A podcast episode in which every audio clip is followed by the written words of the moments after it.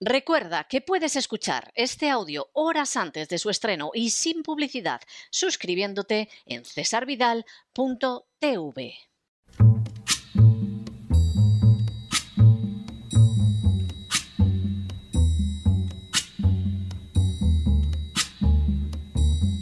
La voz con César Vidal, desde el exilio.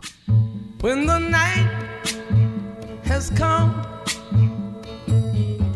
and the land is dark and the moon is the only light we'll see. No, I won't be afraid. Oh, I won't be afraid just as long as you stand, stand by me. Muy buenos días, muy buenas tardes, muy buenas noches y muy bienvenidos a esta nueva singladura de la voz.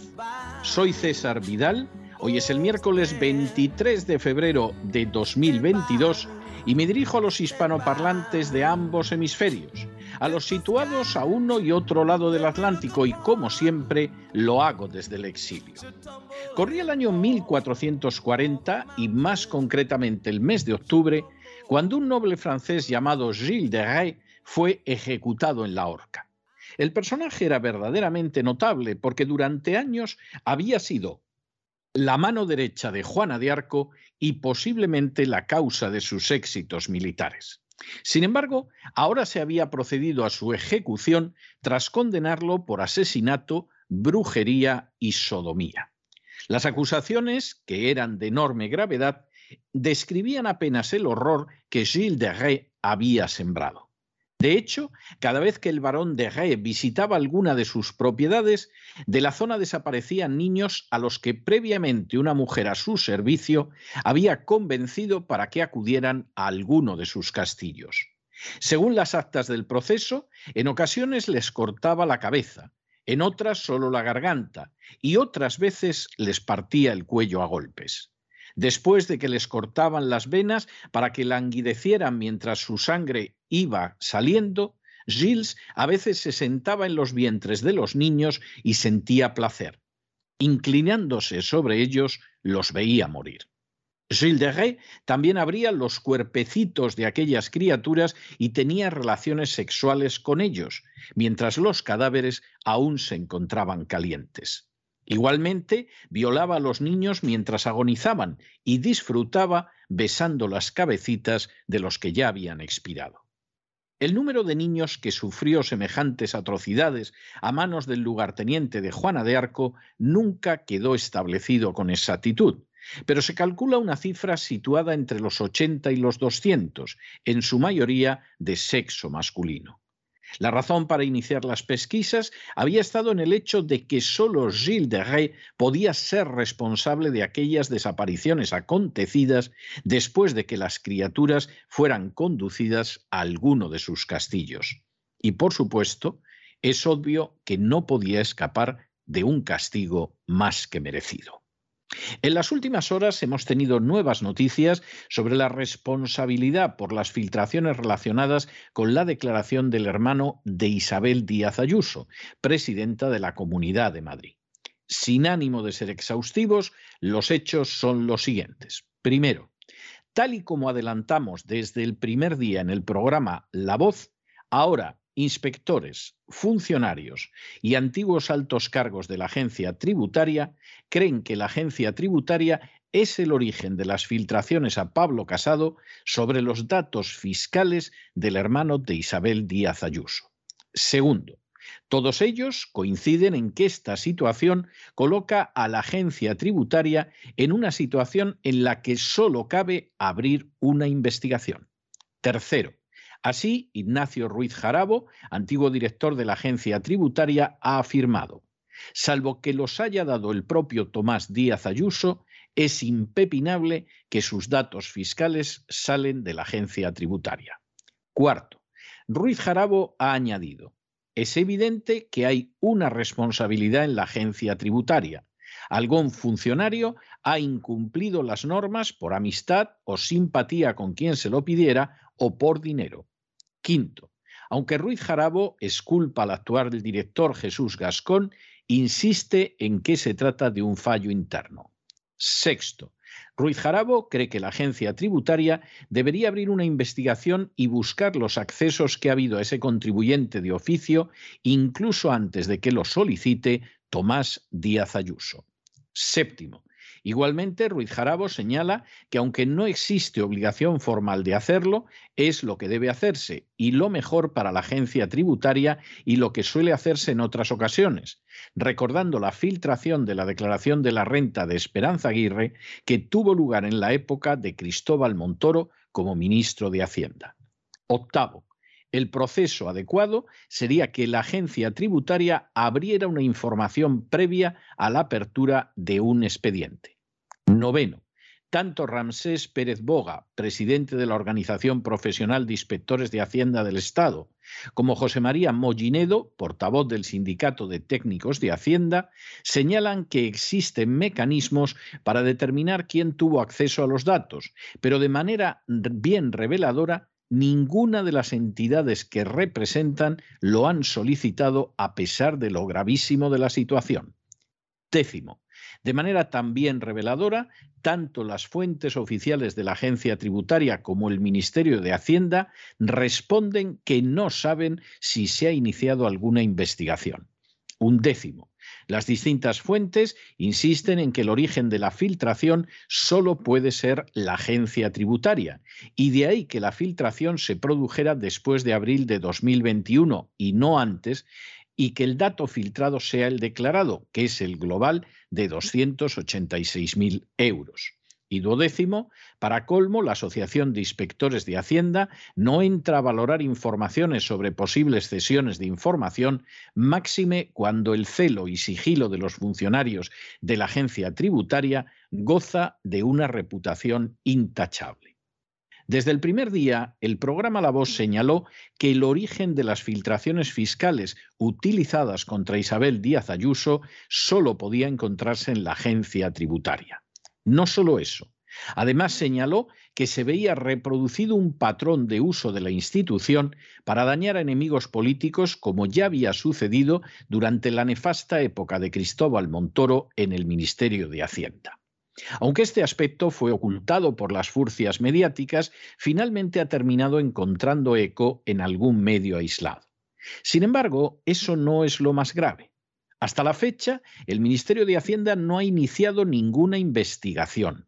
La agencia tributaria tampoco ha comenzado investigación alguna e incluso hay que contemplar cómo la Asociación de Inspectores de Hacienda habla de la reputación intachable de sus miembros cuando la realidad es que su reputación en ciertos círculos es incluso peor que la de los miembros de las mafias del este de Europa.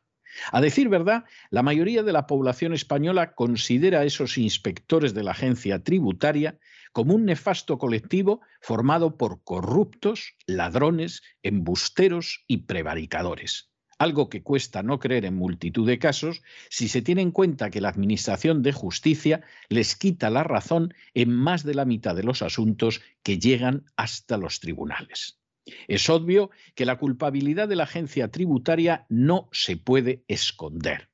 Pero más obvio está resultando que la agencia tributaria no piensa perseguir en absoluto a los delincuentes que viven y colean en su seno, siquiera porque como señalaba una conocida película de gángsters, esos delincuentes son uno de los nuestros.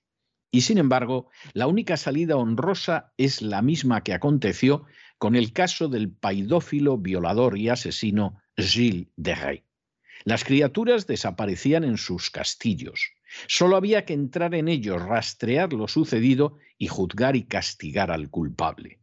Cuando tras su proceso finalmente Gilles de Rey colgó de una soga, es posible que el mundo fuera un poco mejor ya que se había castigado a un horrible criminal. Cuando al fin y a la postre determinados buscabonus de la agencia tributaria y aquellos que los encubren den con sus huesos en la cárcel por su suma dañina de delitos, también el mundo será un poco mejor. Pero no se dejen llevar por el desánimo o la frustración. Y es que a pesar de que los poderosos muchas veces parecen gigantes, es solo porque se les contempla de rodillas y ya va siendo hora de ponerse en pie. Mientras tanto, en el tiempo que han necesitado ustedes para escuchar este editorial, la deuda pública española ha aumentado en cerca de 7 millones de euros y no pequeña parte va a parar a los bonus de unos sicarios de la agencia tributaria que perpetran delitos de manera sistemática e impune. Muy buenos días, muy buenas tardes, muy buenas noches. Les ha hablado César Vidal desde el exilio. Que Dios los bendiga.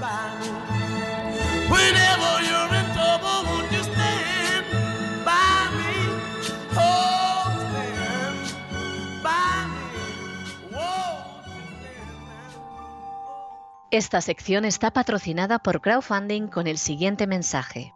Nuestro Señor Jesucristo, el único Dios verdadero, es misericordioso y nuestro Salvador.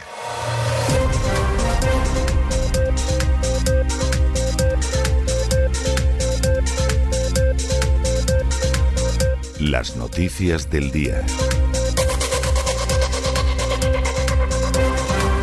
Estamos de regreso y estamos de regreso después de ese editorial en el que al final se ha confirmado lo que nosotros les dijimos desde el primer momento. Por cierto, algo que nosotros les dijimos y que las furcias mediáticas han silenciado de una manera escandalosa. Finalmente, por ahí, en un digital ha aparecido alguien que se le ha ocurrido consultar con inspectores de Hacienda, con algún antiguo director de la agencia tributaria, con algún especialista, y claro, todos le han dicho, hombre, eso ha salido de la agencia tributaria, ¿de dónde va a salir?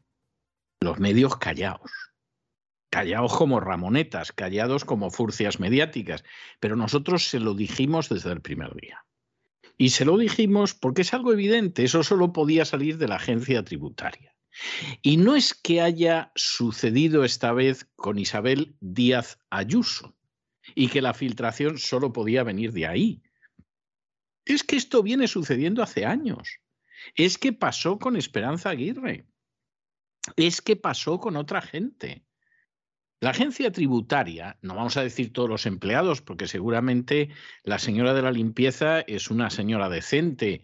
El que coloca los bolígrafos y los cuadernos, pues será una persona honrada, etcétera. Pero la agencia tributaria tiene un núcleo que es literalmente criminal. Y ese núcleo que es criminal incurre en prevaricación, se utiliza para perseguir a disidentes, y además se utiliza para jugadas políticas sucias como la de ir a por compañeros de tu propio partido, filtrando datos de la agencia tributaria. Y luego, eh, cuando eso sucede, ¿qué pasa? Es decir, una vez que eso acontece, ¿qué es lo que pasa? ¿La agencia tributaria investiga? Jamás. Y si dicen que investigan, no encuentran nada. ¿Por qué? Porque es una estructura criminal.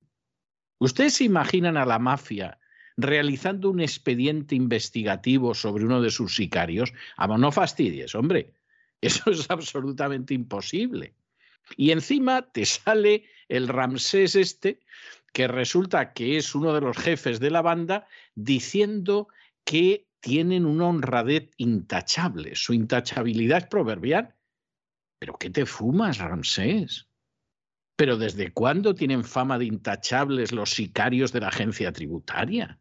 Los sicarios de la agencia tributaria tienen fama de corruptos, de ladrones, de prevaricadores, de chulos, de ser la ed de la ed del funcionariado en España. Pero, pero eso de que son intachables y tienen fama de ser intachables, pero, pero vosotros qué os fumáis cuando reunís los inspectores de Hacienda. ¿Qué pasa? Que vais pasando el porro y coge uno, le pega el porro y dice, somos intachables, tío. Y se lo pasa al otro y dice, pero más intachables, tío. Y pasa al otro y dice, y los bonus más intachables todavía, tío. Hombre, por amor de Dios. Lo dijimos desde el primer día, ¿eh? Recuérdenlo ustedes, fue suceder e inmediatamente lo identificamos. Ahora un digital por ahí lo suelta. El resto mirando para otro lado, porque al final quien manda, manda. Y no es que la agencia tributaria mande, pero es que es la banda de la porra de las castas privilegiadas para vaciar los bolsillos de las clases medias y luego llevar a cabo otras conductas criminales también en beneficio de las castas privilegiadas. Y por lo tanto son intocables. Esto es como hablar mal de la Gestapo en el Tercer Reich o hablar mal del NKVD en la época de Stalin. Eso no, no entraba en cabeza humana. Y por cierto, para aquellos que quieran conocer por lo menos algunos de los aspectos de las actuaciones habituales de la agencia tributaria, el documental Hechos Probados, que son hechos probados sobre la agencia tributaria, todavía lo pueden ustedes eh, visionar, todavía lo pueden ustedes ver hasta final de esta semana en cesarvidal.tv, que es absolutamente exclusivo para suscriptores, pero el documental Hechos Probados sobre la verdad de la agencia tributaria, por lo menos algunas de las verdades más escandalosas de la agencia tributaria, todavía lo pueden ver en cesarvidal.tv a lo largo de esta semana. Ahora agárranse con esta que viene, que es, en fin, para que uno vea lo que es España. Esto es España, aparte, por supuesto, de la manzanilla, de los toros, de la paella, etcétera, etcétera, etcétera. La oficina antifraude de Cataluña, que depende del gobierno catalán, ¿eh? o sea, no piensen ustedes que este es un organismo independiente ni cosa parecida, acaba de publicar un informe verdaderamente severo en el cual señala que el gobierno nacionalista de Cataluña se gastó 35 millones de euros del contribuyente en mascarillas en, en marzo de 2020 y que fue de una manera opaca, sin justificación de urgencia y contratado de manera irregular. Esto es algo verdaderamente fantástico. Claro, Aquí, como no había quien filtrara la información desde la agencia tributaria porque no interesaba a otros, ha habido que esperarse a la Oficina Antifraude de Cataluña. Luego, no les quiero yo a ustedes engañar, esto va a quedar en agua de borrajas. O sea, aquí no va a haber, no va a pasar absolutamente nada al final y si pasa, desde luego, nos vamos a quedar más que sorprendidos. Pero como aquí da la casualidad de que no había que tocarle el silbato al sicario de la agencia tributaria para que en un momento determinado pues sacara todo a la luz porque le convenía a otro, como aquí el núcleo criminal de la agencia tributaria no obtenía ningún beneficio, pues bueno, pues ni se toca. Por cierto, muchísimo más dinero que el, del hermano de Isabel Díaz Ayuso. ¿eh? 35 millones de euros en mascarillas ya da para mascarillas. ¿eh? Y además, pues contratado como se contrataron tantas cosas aprovechando que había coronavirus. No voy a decir a la buena de Dios, no, a la buena de los corruptos para sacar todo lo posible. En fin, examinamos estas y otras noticias que les afectan con la ayuda inestimable de María Jesús Alfaya. María Jesús, muy buenas noches. Muy buenas noches, César. Muy buenas noches a los oyentes de la voz, a quienes recordamos que el documental Hechos Probados, detalles sobre la actuación de la Agencia Tributaria Española, muy interesante, imprescindible que lo conozcan, está disponible solo hasta final de mes en cesarvidal.tv, totalmente abierto, gratis. Y continuamos en España, donde la Oficina Antifraude de Cataluña, un organismo independiente de la Generalidad, ha emitido un durísimo informe contra la Generalidad por haber gastado 35 millones de euros en mascarillas en marzo del año 2020, contratados de manera irregular, con total opacidad y sin justificar la urgencia. Según este informe, el gobierno catalán contrató el 19 de marzo del año 2020 por la vía de emergencia el aprovisionamiento de 4 millones de mascarillas y 2 millones de equipos de protección individual por 60,5 millones, de los que avanzó 35 millones al día siguiente a través de una transferencia bancaria. Ese mismo día, responsables del Departamento de Economía, entonces liderado por Pere Aragonés, denunciaron a los Mossos de Escuadra una tentativa de estafa, aunque tres días después, el 23 de marzo, la retiraron porque la empresa contratista presentó información suficiente. Semanas más tarde, tras superar el primer pico de la ola, el ICS, desistió parcialmente del contrato porque sus necesidades no eran las mismas y renunció a la mitad de los EPI, por lo que el monto total quedó en los 35 millones de euros. Este pago se realizó sin cobertura legal, según denuncia Antifraude, porque la regulación no habilitó los bonos anticipados hasta el día 28 de marzo, días después del primer pago. La empresa, además, no estaba inscrita en el sistema de la seguridad social, según indica este informe de antifraude, lo que contradice la normativa de los contratos públicos. El reglamento establece que todas las empresas licitadoras deben estar inscritas en la seguridad social. Según la Oficina Antifraude de Cataluña, Basic Device, una empresa con capital social de 4.000 euros, según consta en el registro mercantil, y que no había trabajado antes con la Administración, dicen que este contrato, esta actuación fue temeraria. De confirmarse, Basic Device se encontraba en una situación de prohibición de contratar. Y ahora la siguiente, que esta es espectacular, porque el Ministerio del Interior, que rige Grande Marlasca, que debe ser el peor ministro del Interior que ha habido en España en siglos, ha decidido que la investigación de los atentados en Cataluña y en las Vascongadas la va a investigar la Policía Autonómica Catalana y la Policía Autonómica Vasca y no va a ser ni la Guardia Civil ni la Policía Nacional. Esto es algo enormemente grave. Esto es algo enormemente grave y en términos operativos ya es un desastre, porque luego esto hay que llevarlo a la Audiencia Nacional, con lo cual esto es una calamidad es una calamidad. En términos de investigación, lo es.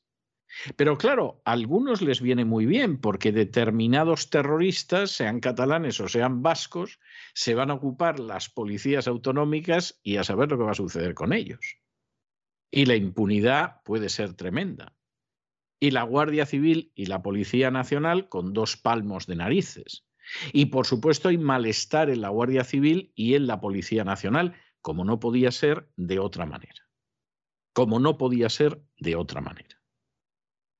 De manera que esa es la, situación, no, no sirve darle más vueltas, luego cada cual que saque sus consecuencias. El nuevo Plan de Prevención, Protección y Respuesta Antiterrorista del Ministerio del Interior contempla que en caso de un atentado será el cuerpo policial con competencias en el territorio donde se ha cometido este atentado quien lidere la investigación en un primer momento. El ministro Marlaska dice que se trata de atar la coordinación y zanjar los roces, muchas veces soterrados, que se producen entre los policías de los distintos cuerpos en los primeros instantes de un ataque terrorista y que a la larga, dice, pueden perjudicar la resolución de lo ocurrido. El juez, de este modo, ordenó que fueran los mozos de escuadra quienes llevaran el grueso de las pesquisas en el caso de Cataluña, pero también que se involucraran en ellas las unidades especializadas en la lucha antiterrorista de la Policía Nacional y la Guardia Civil.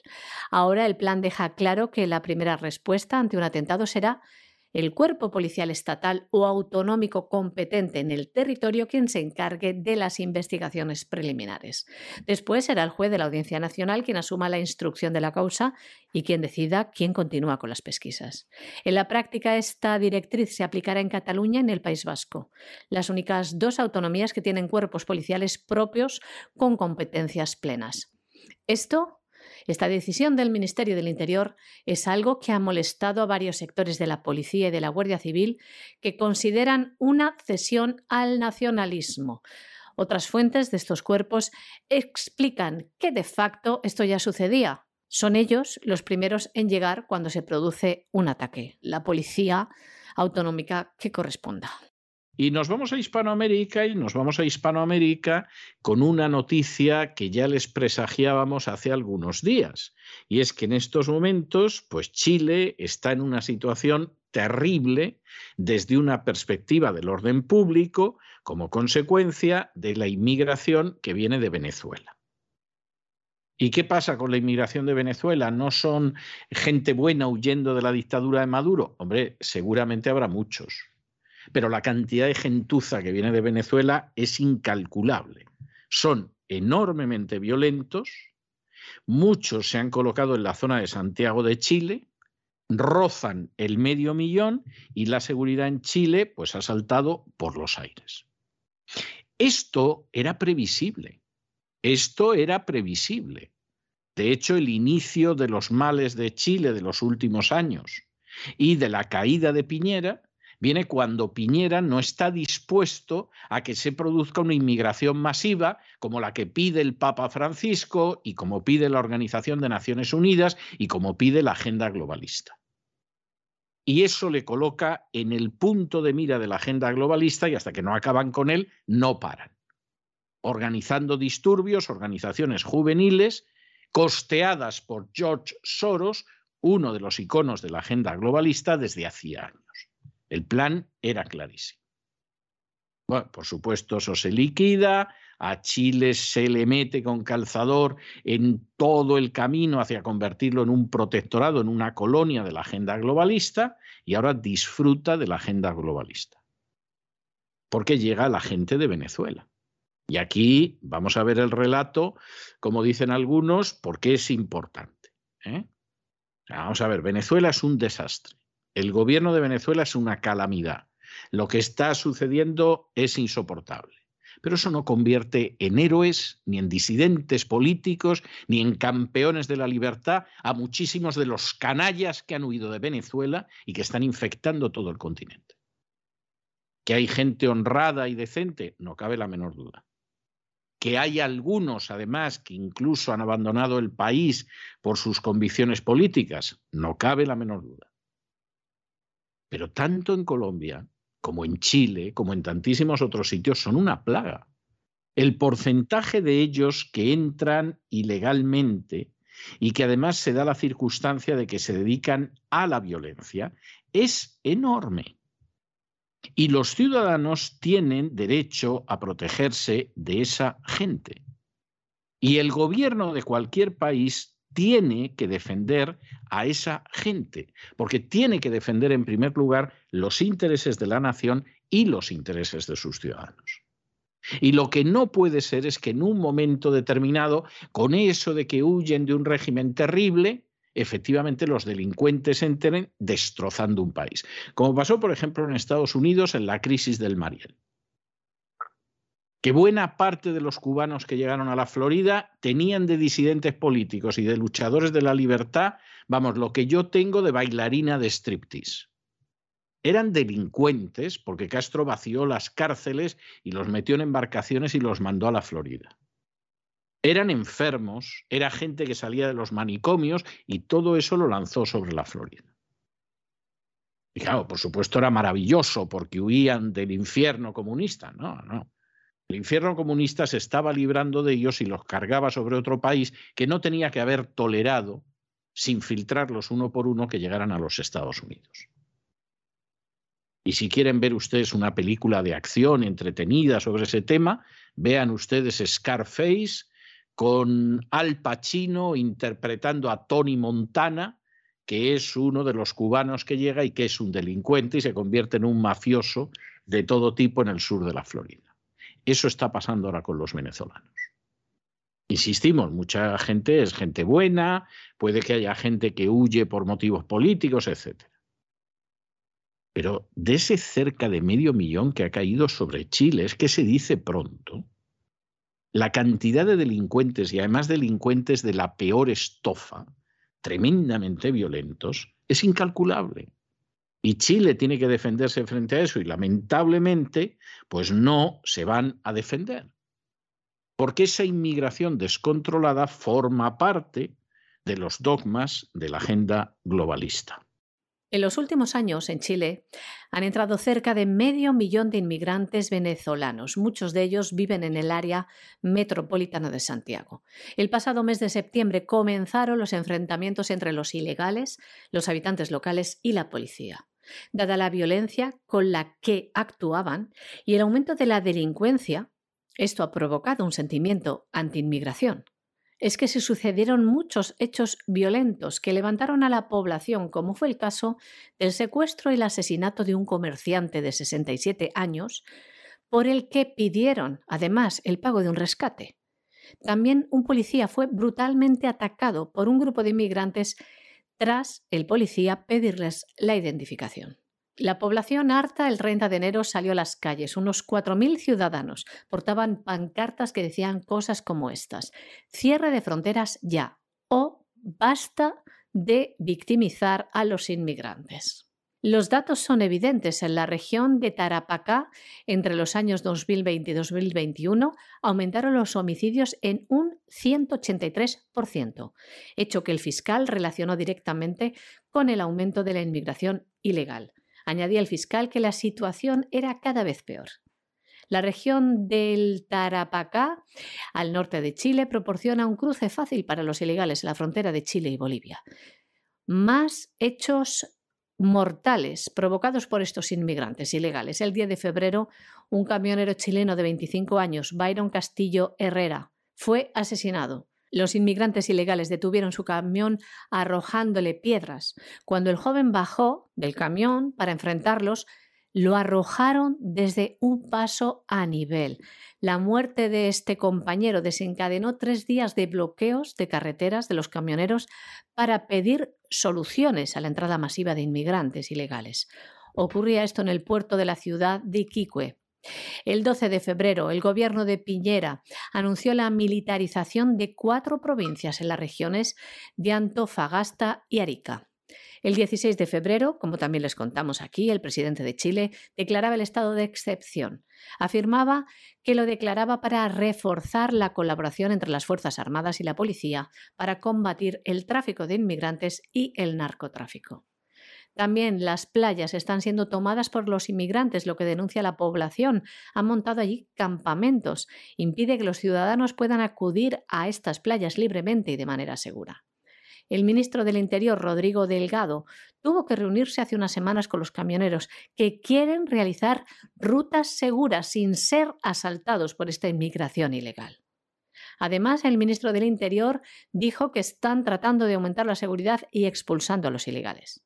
Además, llegó a acusar a la policía boliviana de ayudar a los coyotes, a los traficantes de personas. Bueno, y les estábamos hablando de esa inmigración descontrolada y el daño que causa, y no tenemos que irnos nada más que a la República Dominicana, donde a pesar de que hay gente siguiendo a sus amos globalistas que quiere fusionar Haití con la República Dominicana, que sería la desgracia de la República Dominicana. O sea, eso sería el final de la República Dominicana, que tiene, por ejemplo, una industria turística floreciente, pero que, claro, con la inseguridad quién va a ir a la República Dominicana, insistimos, una industria turística floreciente y extraordinaria de un país bellísimo.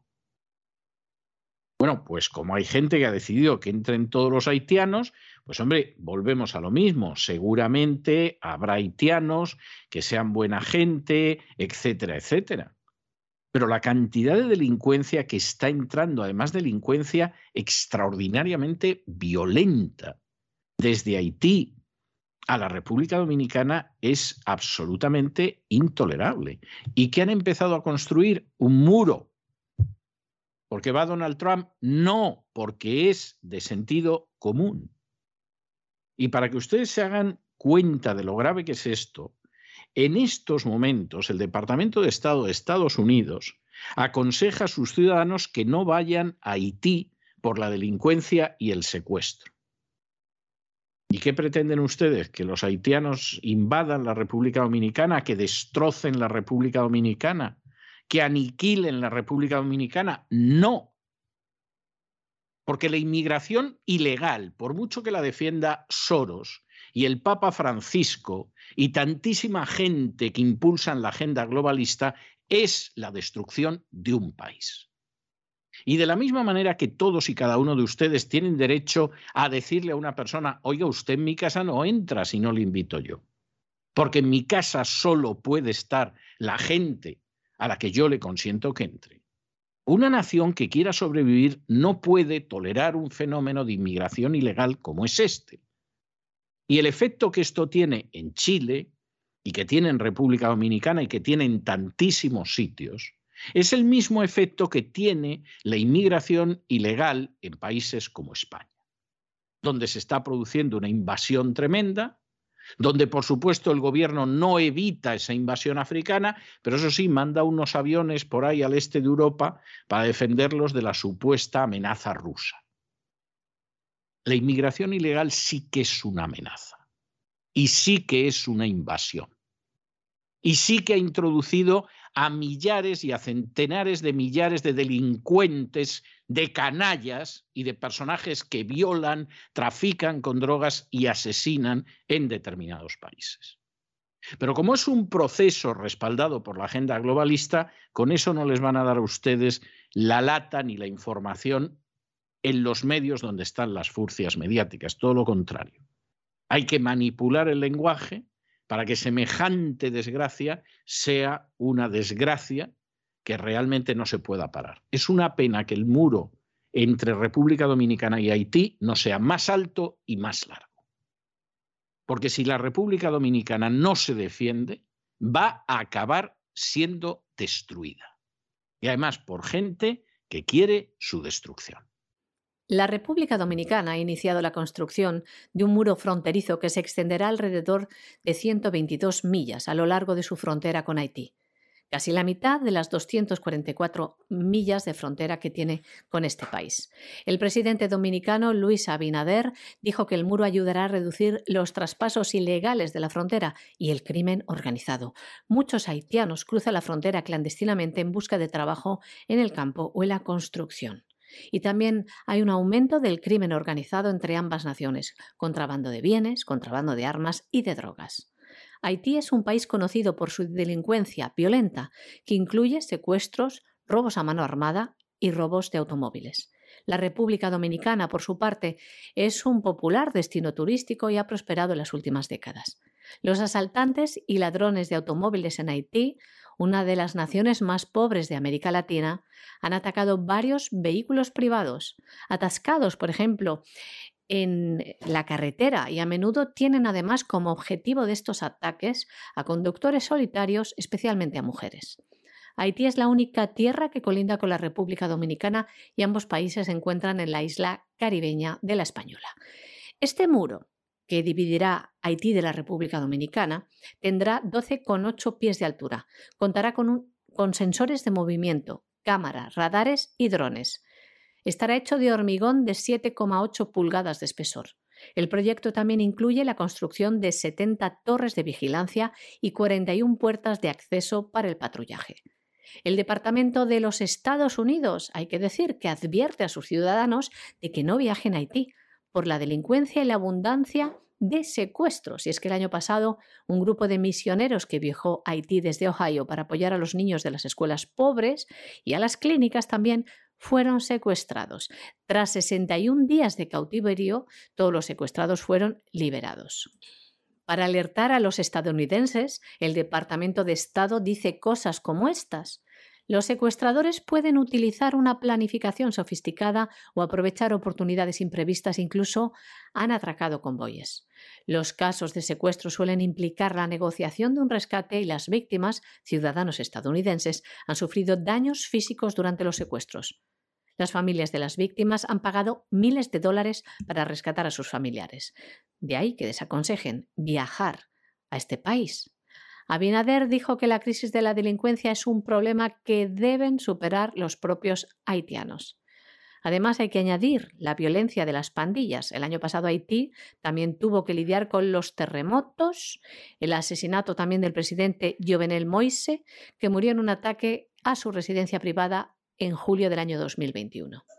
Bueno, y en internacional, pues ya se pueden ustedes imaginar que seguimos con la crisis de Ucrania. Zelensky ha firmado un decreto de movilización de reservistas entre los 18 y los 60 años. Eh, eh, bajo ningún concepto aquí se ha producido la invasión de Ucrania ni se va a producir. Y la única historia que hay en estos momentos, pues son las sanciones que empiezan a aprobarse contra Estados Unidos. Por cierto, cosa maravillosa, ese nazi que dice que es liberal y que se llama Justin Trudeau, el primer ministro de Canadá, va a mandar más tropas a Letonia y zonas de la, de la en fin, del área para reforzar la NATO. Todo esto para enfrentarse con el peligro ruso, el peligro ruso que ha sido reconocer a las repúblicas de Donetsk y de Lugansk. Vamos a ver, aquí hay una cuestión que no tiene más vuelta de hoja. Hace ocho años que se firmaron los acuerdos de Minsk. En esos acuerdos de Minsk, Ucrania se comprometía a desarrollar una política hacia Donetsk y Lugansk que no ha cumplido. Lo único que ha hecho en esas zonas ha sido cometer crímenes de guerra, asesinar a civiles y enterrarlos en fosas comunes, bombardear a poblaciones mayoritariamente civiles, donde había mujeres, niños y ancianos, y todo esto hacerlo sobre la base de que me respalda la NATO. Y como me respalda la NATO, que a fin de cuentas es la que permitió y apoyó y respaldó que en el año 2014 unos golpistas ucranianos llegaran al poder, hacemos lo que queremos. Y en un momento determinado, en una situación de tira y afloja, en la que Rusia exige que no se amplíe más la NATO. Hombre, esperando que alguna vez cumplan sus promesas, porque esto lo dijeron en la época de Gorbachev y en la época de Yeltsin y nunca han honrado las promesas que formularon y por supuesto exigiendo que esta vez se lo den por escrito porque no se fían y no se fían con toda la razón del mundo, pues en medio de esta situación resulta que las repúblicas se declaran independientes. ¿Y qué hace Moscú después de ver que los acuerdos de Minsk no se cumplen y que además Gran Bretaña y el complejo militar americano, militar industrial, no para de agitar al mundo con la idea de una invasión que no se ha producido y que no se va a producir, a pesar de que hayan dado hasta el día y la hora. Bueno, pues que realmente lo que sucede en ese momento es que a petición de la Duma, que de manera unánime dice reconozca usted la independencia de las dos repúblicas, pues finalmente el gobierno ruso la reconoce. Claro, esto no es invadir Ucrania. La idea de las grandísimas sanciones contra Rusia, pues es complicado, porque a fin de cuentas ahí lo que ha sucedido es que dos repúblicas que han proclamado la independencia han sido reconocidas por Rusia. Estados Unidos de entrada se dedica a aprobar una serie de sanciones contra las dos repúblicas. Bueno, pues se da la circunstancia de que esas dos repúblicas eh, tampoco les va a afectar mucho las sanciones de Estados Unidos. Luego las sanciones se han ampliado a Rusia, pero claro, y esto lo vamos a ver luego en el despegamos. Esas sanciones a quien le hace un daño terrible es a Europa. Si la meta es que bajo ningún concepto Europa se lleve bien con Rusia e introducir una cuña, bueno, pues la política de Estados Unidos y de Gran Bretaña evidentemente es una política que, bueno, por lo menos esa parte del objetivo y de momento y parcialmente la consigue. Pero si piensan que van a doblegar a Rusia con este tipo de medidas, va a estar complicado, ¿eh? Va a estar, pero muy, muy, muy complicado. Y si no, ya se lo advertimos ustedes al tiempo. Ucrania ha decidido instaurar el estado de excepción e insta a sus ciudadanos a abandonar inmediatamente Rusia. El presidente Zelensky ha firmado este miércoles un decreto para movilizar a los reservistas de entre 18 y 60 años, dice, ante el avance ruso y consecuente repunte de las tensiones en el este del país. Además, el Parlamento ucraniano ha aprobado una ley que permite a los ciudadanos llevar armas de fuego y actuar en defensa propia ante la escalada de la crisis. Por su parte, el Ministerio de Relaciones Exteriores de Rusia va a evacuar al personal de la Embajada de Ucrania próximamente. Estados Unidos, además, puede restringir el acceso de Rusia a productos estadounidenses y extranjeros, desde tecnología hasta semiconductores y piezas de aviones. El jefe de Política Exterior de la Unión Europea, Josep Borrell, ha confirmado sanciones generalizadas contra cientos de diputados de la Duma estatal rusa, 27 personas físicas y jurídicas vinculadas a Rusia y el reconocimiento de la República de Donbass. Más noticias a este respecto. El presidente de los Estados Unidos ha anunciado sanciones contra Rusia y va a enviar tropas a los países bálticos. Añaden que estas sanciones irán mucho más allá de las que impuso a Rusia en el año 2014 tras la anexión de la península de Crimea. Más noticias con lo que llaman la crisis de Ucrania. El primer ministro de Canadá, Justin Trudeau, ha anunciado el envío de 460 miembros adicionales de las Fuerzas Armadas canadienses a Letonia y a áreas circundantes para reforzar las tropas de la OTAN en la zona. Esto lo hace, dicen, como respuesta a la decisión de Rusia de reconocer las repúblicas populares de Donetsk y Lugansk. Afirmó también que está tomando una serie de medidas junto con sus aliados para aislar financieramente a Moscú, mediante la imposición de sanciones económicas contra varios parlamentarios, líderes empresariales, compañías rusas, incluidos bancos y empresas de defensa. Y esto no queda aquí. El Ministerio de Exteriores británico ha dicho que va a imponer sanciones a los miembros de la Duma y del Consejo de la Federación que hayan votado a favor del reconocimiento de Donbass. Y además, el secretario de Estado de los Estados Unidos, Anthony Blinken, ha anunciado que cancelaba la reunión prevista para mañana con su homólogo ruso, el ministro de Asuntos Exteriores, Sergei Lavrov. Dice que lo hace por la decisión de Moscú de reconocer las regiones separatistas de Ucrania como territorios independientes. Hay que decir que Anthony Blinken mantuvo ayer una conversación telefónica con el ministro de Relaciones Exteriores de China, también en torno a la crisis de Ucrania. Bueno, y hablando de sanciones, la noticia que viene ahora les va a dejar a ustedes pasmados porque resulta que hay quien ha aprobado sanciones, pero esta vez no ha sido Estados Unidos y sus más o menos bien avenidos eh, aliados quien lo ha hecho, sino que han sido en contra de compañías americanas, en contra de Estados Unidos. Sí, sí, espero haberles pillado sentados porque se han tenido que quedar ustedes pasmaos, que diría Alfonso Guerra. Bueno, resulta que Estados Unidos, eh, China ha decidido imponer sanciones a Raytheon, que por cierto está haciendo las Indias con las armas que le está vendiendo a Ucrania y que le sirven además, pues, eh, entre otras cosas, para tener la propiedad de medios de comunicación que en Estados Unidos piden ir a una guerra, porque así Raytheon puede vender muchísimas más armas, y Lockheed Martin. ¿Y por qué? Dirán ustedes, ¿qué han hecho la gente de Raytheon y de Lockheed Martin? Bueno, pues ha dicho China, ustedes por qué tienen que venderles armas a Taiwán. Que sepan que a partir de ahora les vamos a sancionar. ¿Cómo se atreven los chinos a sancionar? Pues mire usted, exactamente igual que Estados Unidos y que la NATO. El problema de determinadas conductas es que hay gente que se cree que nunca les van a responder de esa manera y que ellos van a llegar, le van a dar dos bofetones a una persona, se va a quedar con las dos bofetadas y no va a pasar nada más. Pero de pronto, en un momento determinado, resulta que hay uno que también puede dar bofetones y que dice, oiga, lo que usted está haciendo no me gusta. A usted le gustan las sanciones, ¿no? Pues seguro que va a disfrutar estas. Y resulta que impone sanciones a Raytheon y a Lockheed, que me imagino que contentos no deben de estar.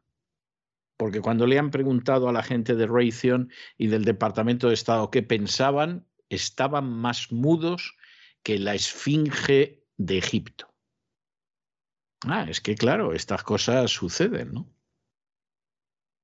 Y, y, nos podemos divertir mucho cuando suceden. Porque claro, si efectivamente hay una serie de principios, se supone que los principios irán en las dos direcciones, ¿no?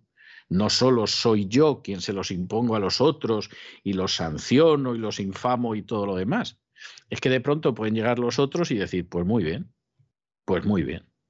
Y fíjense ustedes que en el caso de las sanciones a Rusia, que es de lo que más se habla en estos días, porque la noticia que les estamos dando sobre China y Taiwán va a ser raro que la vean ustedes en medios españoles, en el caso de las sanciones de Rusia, Rusia no ha decidido lanzarse por el terreno de las sanciones duras contra Europa.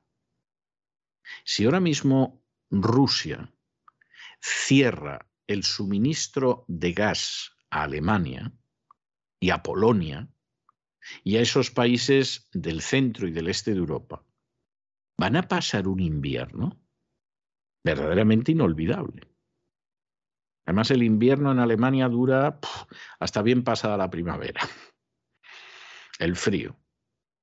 Y efectivamente Rusia podría hacerlo y de momento no lo está haciendo. Pero como en algún momento decida cerrar el grifo del gas, bueno, bueno, bueno, lo contentos que se van a poner muchos de estar en la NATO. Vamos, locos de contento. China está imponiendo nuevas sanciones a dos contratistas militares estadounidenses, Raytheon y Lockheed Martin, por suministrar armas a Taiwán. Es la última represalia del régimen de Beijing contra el apoyo de Washington a la isla autónoma. El portavoz del Ministerio de Relaciones Exteriores de China ha citado la ley de sanciones antiextranjeras de China. Dice que estos son dos de los mayores fabricantes de defensa de Estados Unidos y los ha definido como empresas industriales militares que han participado durante mucho tiempo en las ventas de armas de Estados Unidos a la región china de Taiwán. Una medida que se produce menos de dos semanas después de que Estados Unidos aprobara un acuerdo militar de 100 millones de dólares para reforzar el sistema de defensa antimisiles de la isla y nombró a estas empresas los principales contratistas. China afirma que el gobierno autónomo de Taiwán es parte de su territorio y nunca ha renunciado a usar la fuerza para poner la isla bajo su control. Estados Unidos es el mayor aliado de Taiwán. Hay que decir que no es la primera vez que estas dos empresas estadounidenses han sido sancionadas por China. La última vez en octubre del año 2020, después de que el Departamento de Estado diera el visto bueno a las ventas de armas valoradas en 1.800 millones de dólares. Y hasta aquí hemos llegado nosotros con nuestro boletín informativo. María Jesús, muchas gracias, muy buenas noches. Gracias César, muy buenas noches, buenas noches a nuestros oyentes de la voz.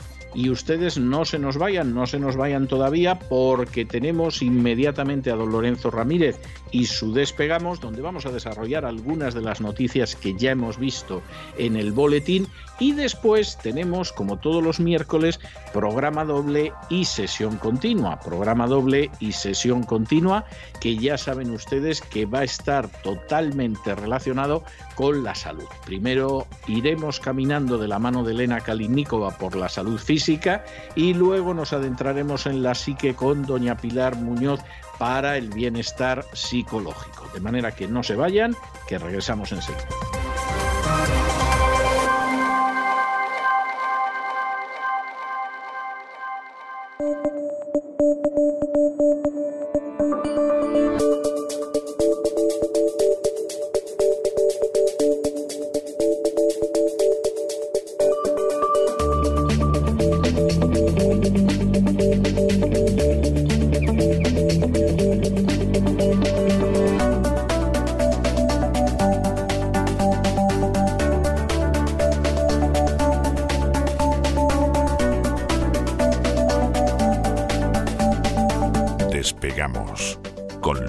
Ramírez. Corremos raudos y veloces hacia nuestro avión, atravesamos el umbral, nos tiramos en plancha sobre los asientos, nos abrochamos los cinturones, despegamos y nos vamos elevando por los aires hasta alcanzar nuestra altura y nuestra velocidad de crucero. A mi lado, don Don Lorenzo, ¿qué hace usted leyendo el Apocalipsis? Hombre, no inquiete usted al personal, que, que ya, ya están preocupados con cómo va el mundo. Como le vean usted leer el Apocalipsis, vamos, realmente eh, eh, es que se van a sentir todavía más inquietos. buenas noches. buenas noches, don César. Estaba intentando ver en el mapa lo de la ciudad de las siete colinas, pero eso está donde la bota, ¿no? Está, eso está ¿no?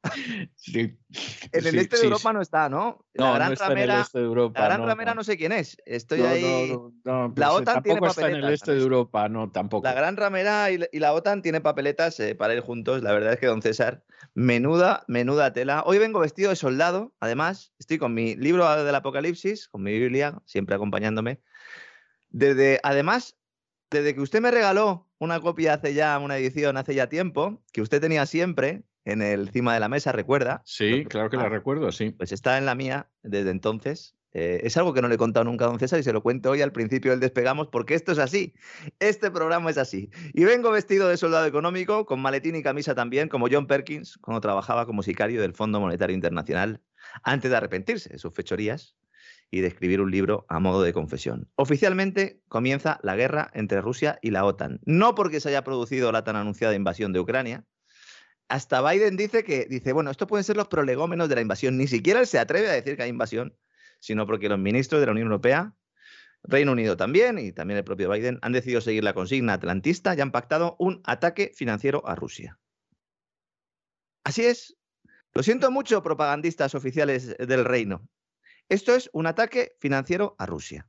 Ayer lo que se había producido era pues, una serie de sanciones económicas a las repúblicas que se habían declarado independientes o que ya se declararon hace tiempo y como Rusia había aceptado esa, independencia, de alguna manera pues había dicho, oye, pues sí, efectivamente sois independientes, las sanciones se circunscribían al este de Ucrania, esas dos regiones del este de Ucrania. Ahora no, ahora hay un ataque financiero a Rusia que incluye la prohibición al Estado y gobierno ruso de acceder a los mercados europeos un embargo comercial a las dos regiones del este, eso ya lo sabíamos un poco ayer. Se congelan los bienes de los diputados rusos que estén en suelo europeo, evidentemente, los que estén en suelo ruso pues son intocables.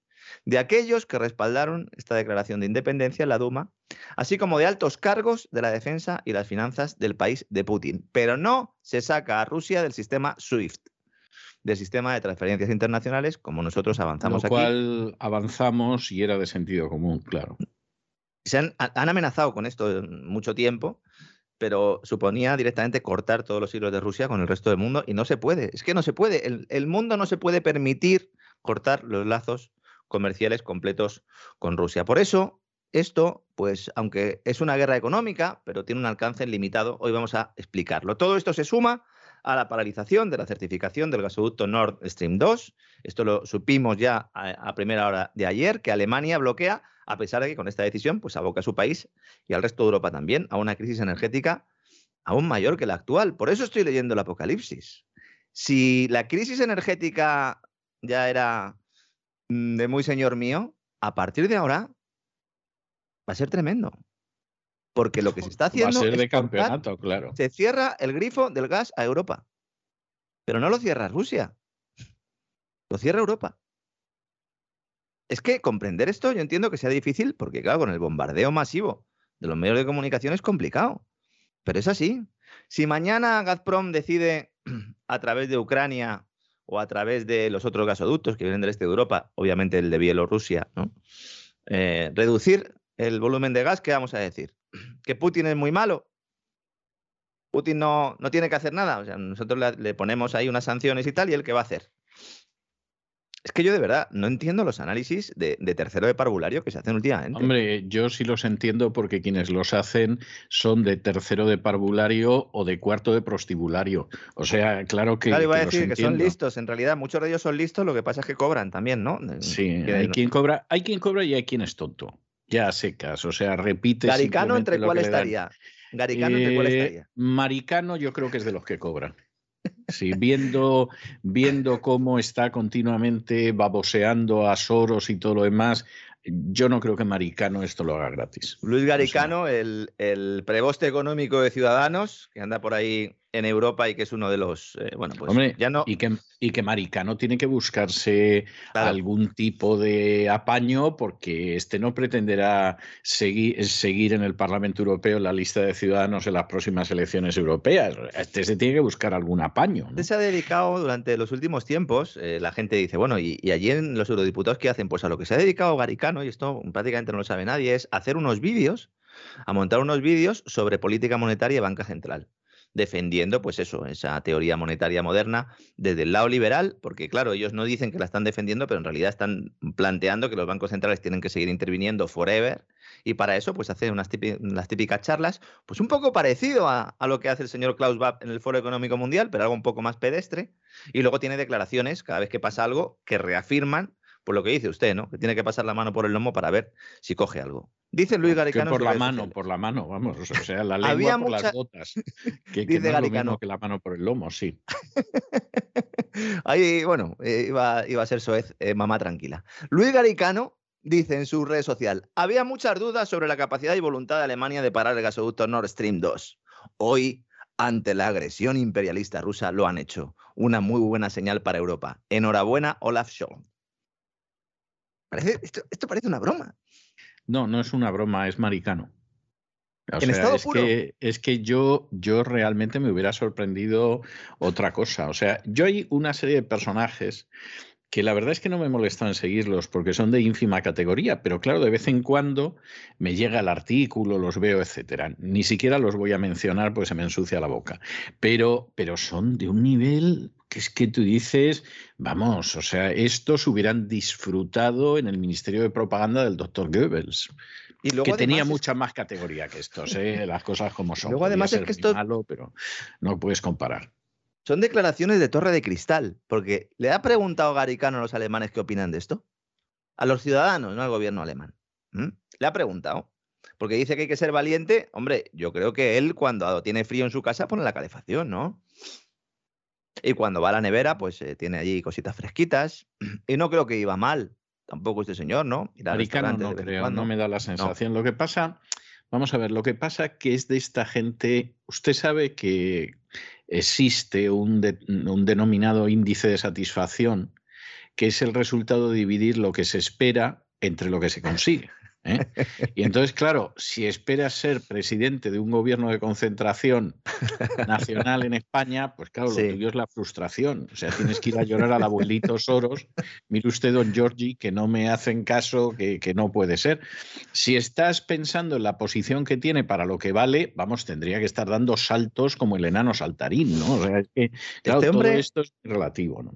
Este hombre era uno de los, eh, intelectuales económicos de referencia en España, sobre todo cuando estaba en FEDEA y cuando estaba en la London School of Economics.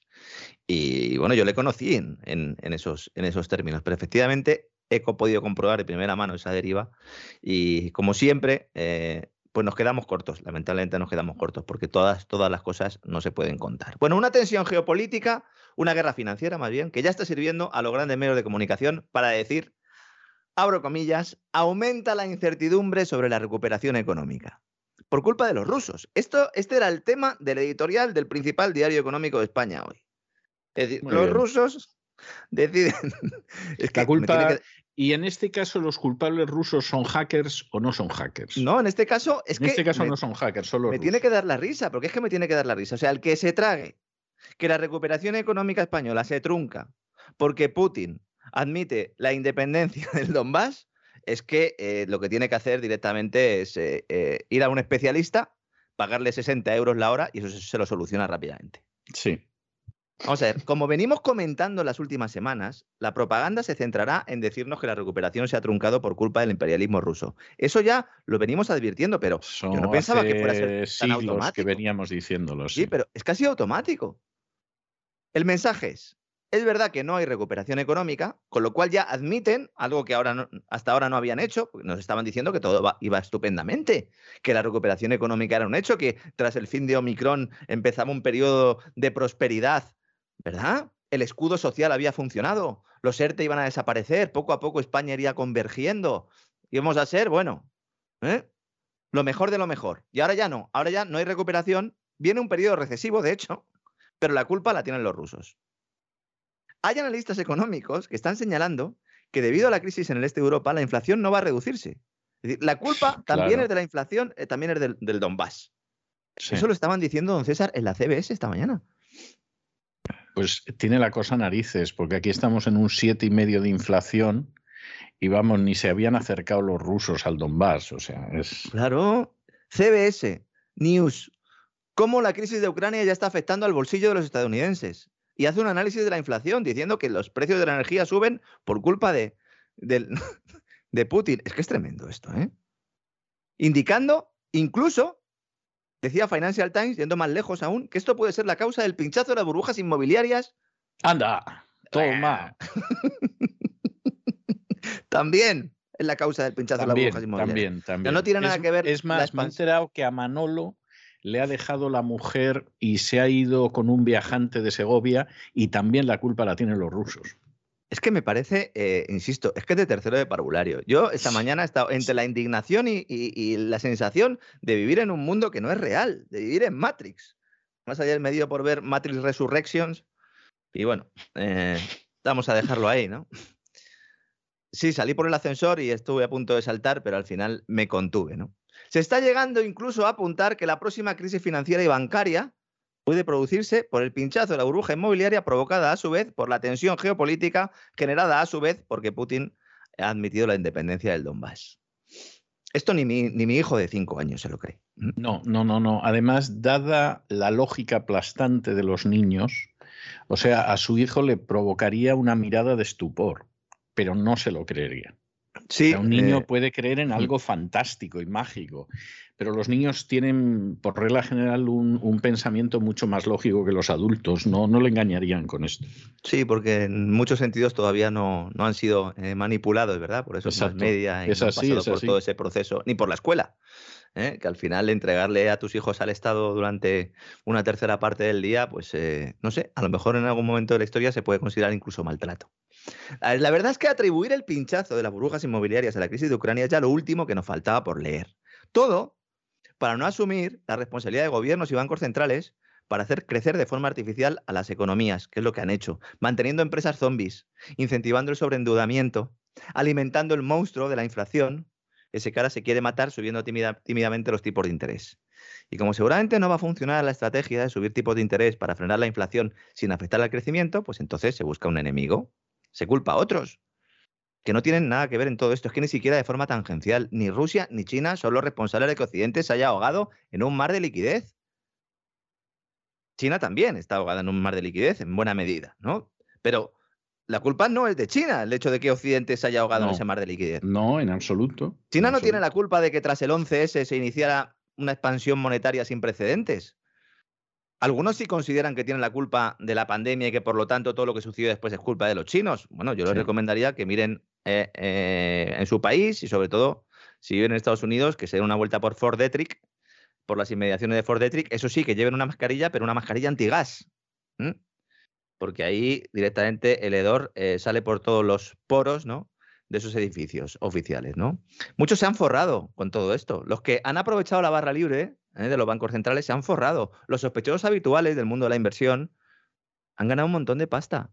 Mientras el resto de los mortales perdemos poder adquisitivo a marchas forzadas, nos enfrentamos a mercados laborales caducos y pagamos la energía más cara de la historia.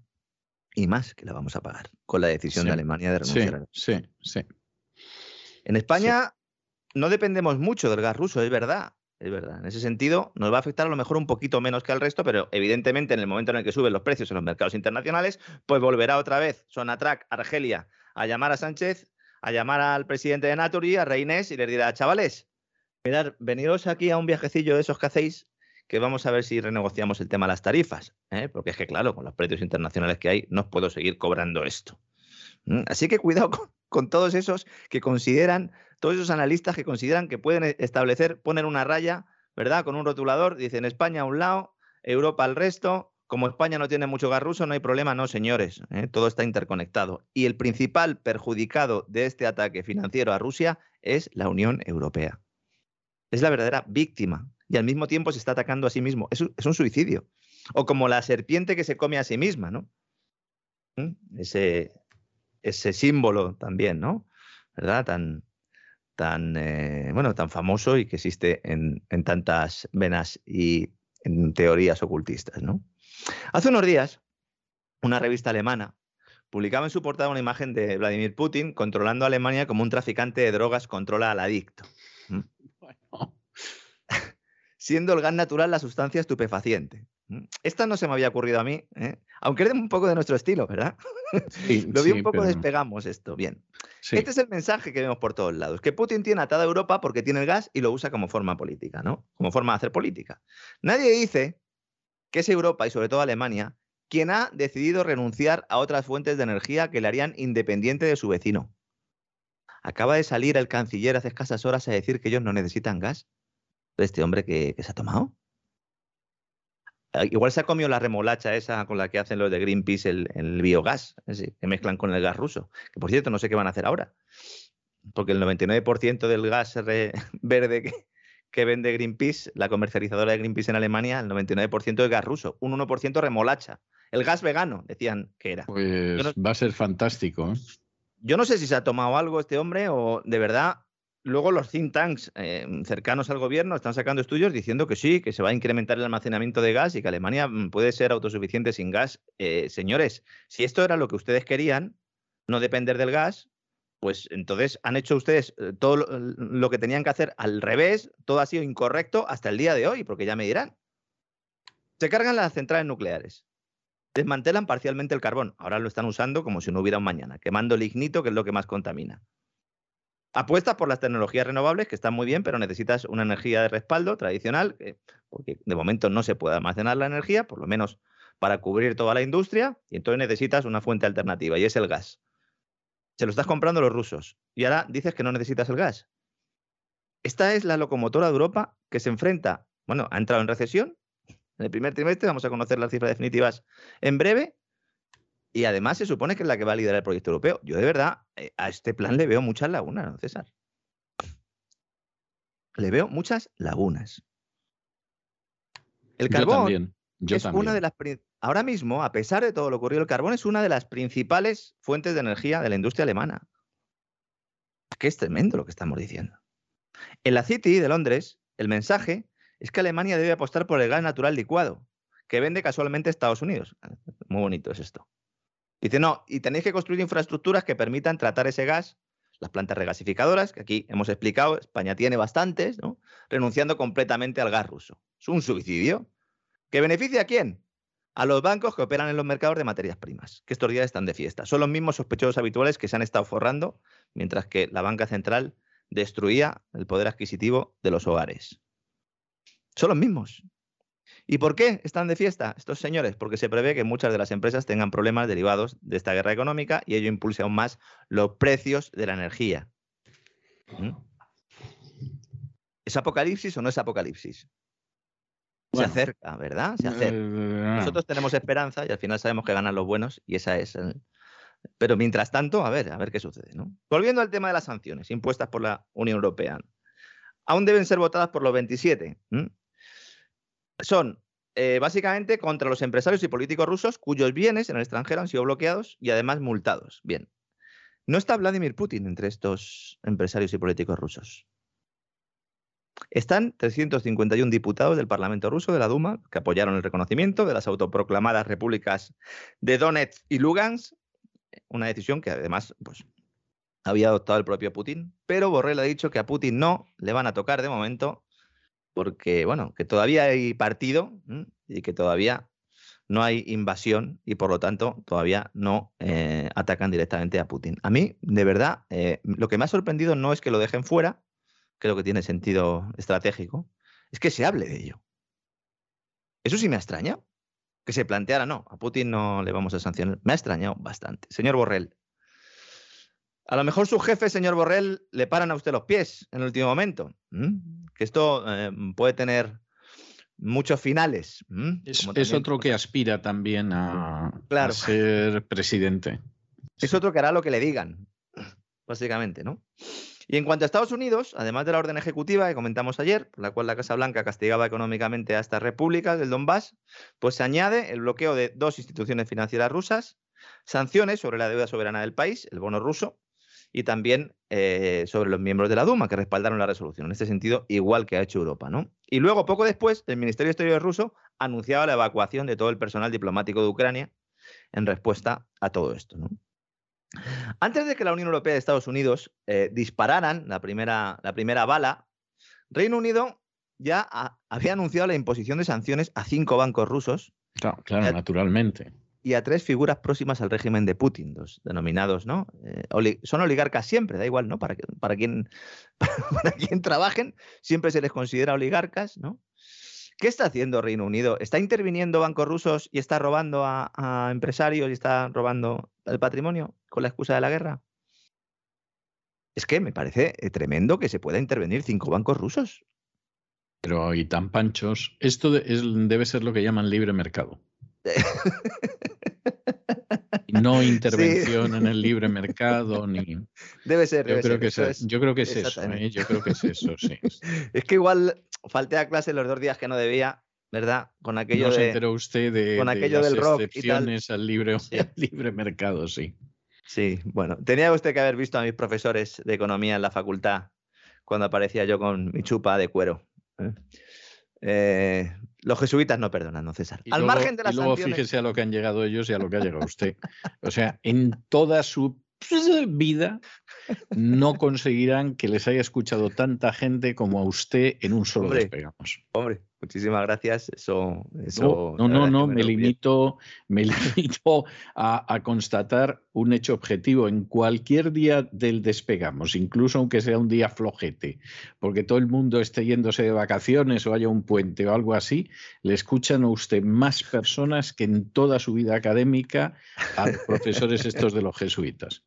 Vamos, Bueno, sí, estoy dispuesto, seguiremos, estoy dispuesto a hacer la prueba cuando quiera. seguiremos luchando, ¿no? Bueno, al margen de las sanciones acordadas en bloque por la Unión Europea, algunos países del club comunitario estudian tomar medidas adicionales por su cuenta. Aquí, a río revuelto, ganancia de pescadores y nunca mejor dicho. Ha dicho Finlandia, ah, pues vamos a ver, que hay un proyecto ahí que se llama Fenoboima que prevé la construcción de una nueva central nuclear y que tiene un 34% de participación de la agencia atómica rusa, Rosatom. Venga, pues expropiese.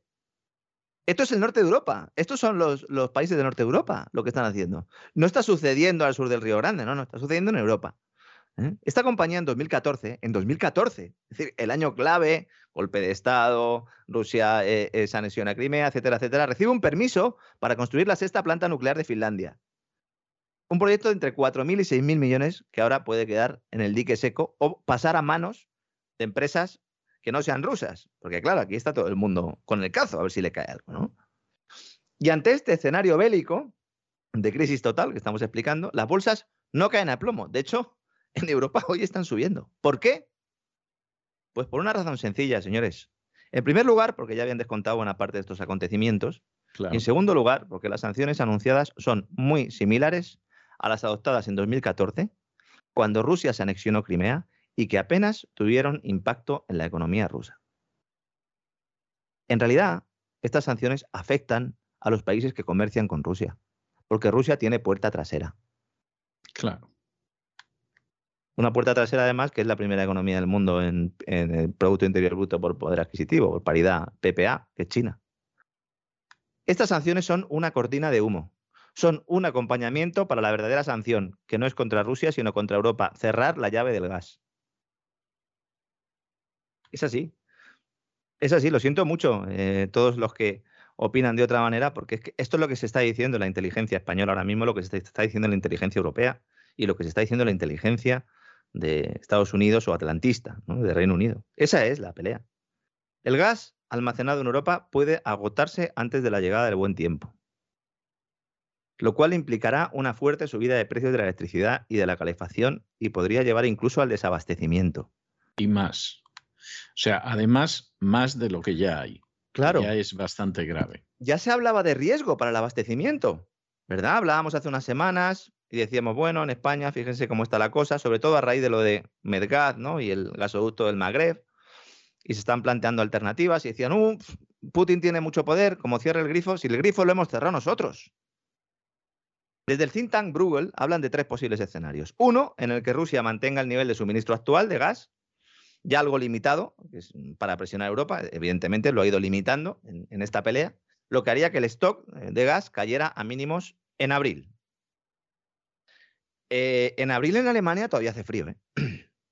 Otro escenario en el que un recorte adicional hundiera este gas almacenado hasta la mitad del mínimo histórico.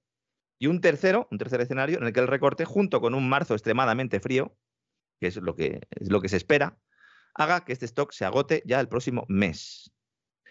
Se está hablando en Alemania, se está trabajando, y este think tank así lo, lo asevera, aunque no se diga públicamente por parte del gobierno, medidas, se están adoptando medidas para tratar de contener la demanda e incluso se están estableciendo planes de emergencia antes de que acabe el invierno en determinados países, no solo en Alemania, también en el norte de Europa, que pueden implicar cortes de suministro para los sectores más intensivos de energía, como el acero, como el aluminio, como la industria química o como los fertilizantes.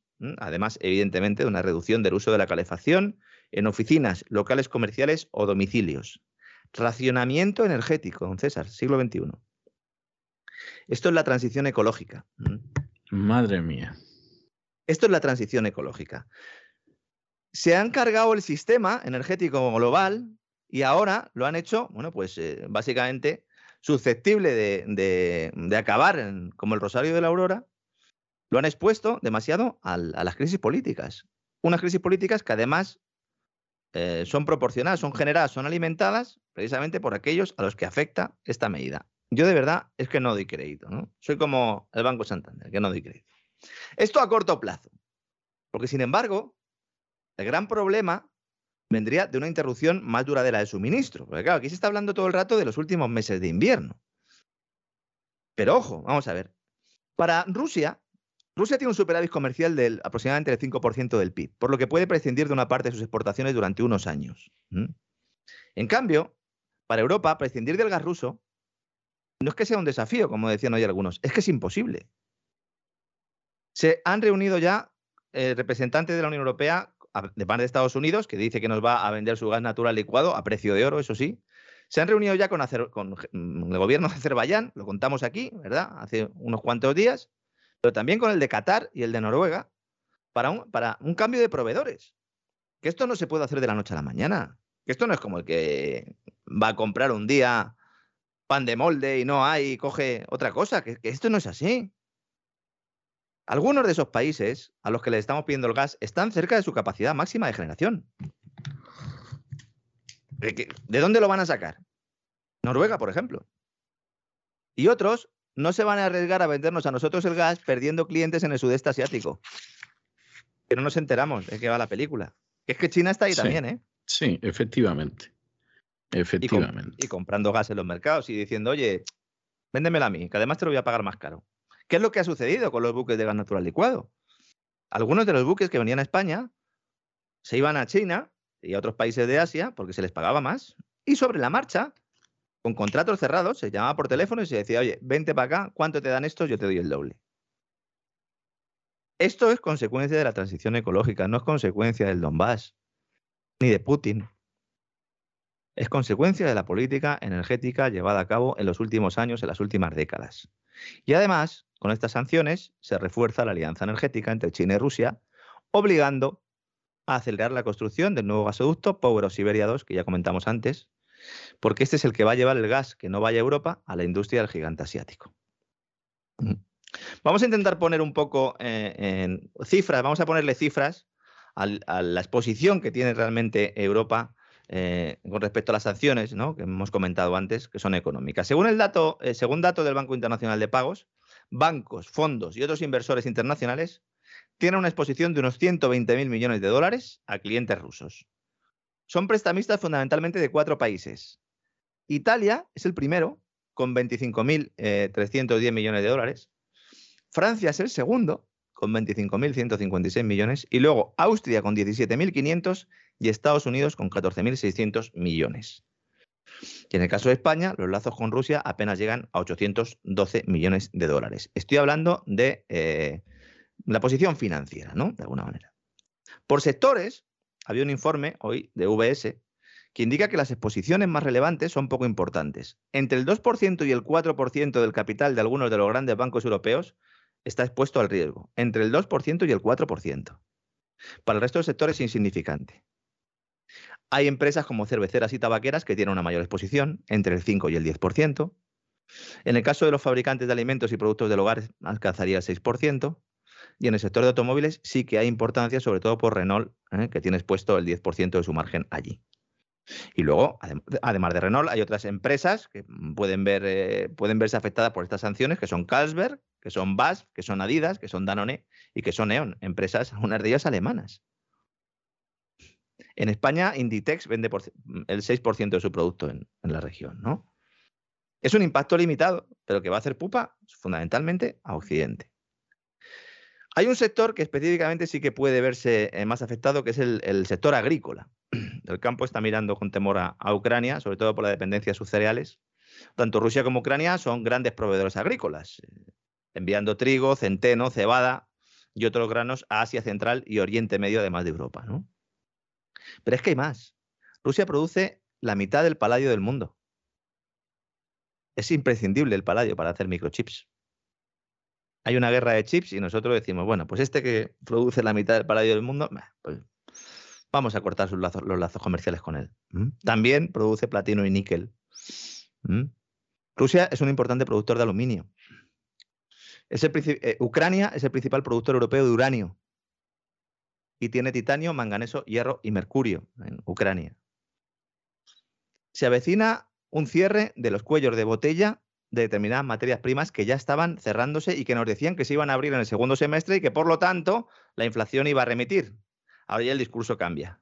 Como los cuellos de botella se están estrechando otra vez, la inflación no va a remitir. Con lo cual habrá que subir tipo de interés de forma más agresiva, por lo tanto, la culpa de la recesión la tienen los rusos. Cuidado. Y el que no se lo quiera creer que reviente, obviamente. Sí, claro, claro. Los cuellos de botella en metales, eh, este, metales críticos podrían empeorar la escasez actual de semiconductores y hacer subir aún más los precios de automóviles, de productos de electrónica. Es ahí donde está el verdadero impacto de lo que se está haciendo. Es ahí, no miremos tanto al, al IBEX, a la bolsa de Rusia, que también hay que mirar, eh, Wall Street, etcétera, etcétera. Fijémonos en las cosas que van a ser importantes en el corto plazo, porque es que además lo sabemos y nos lo está diciendo el Foro Económico Mundial todos los días en sus informes. Y la Unión Europea y Estados Unidos también, en menor medida, pero también.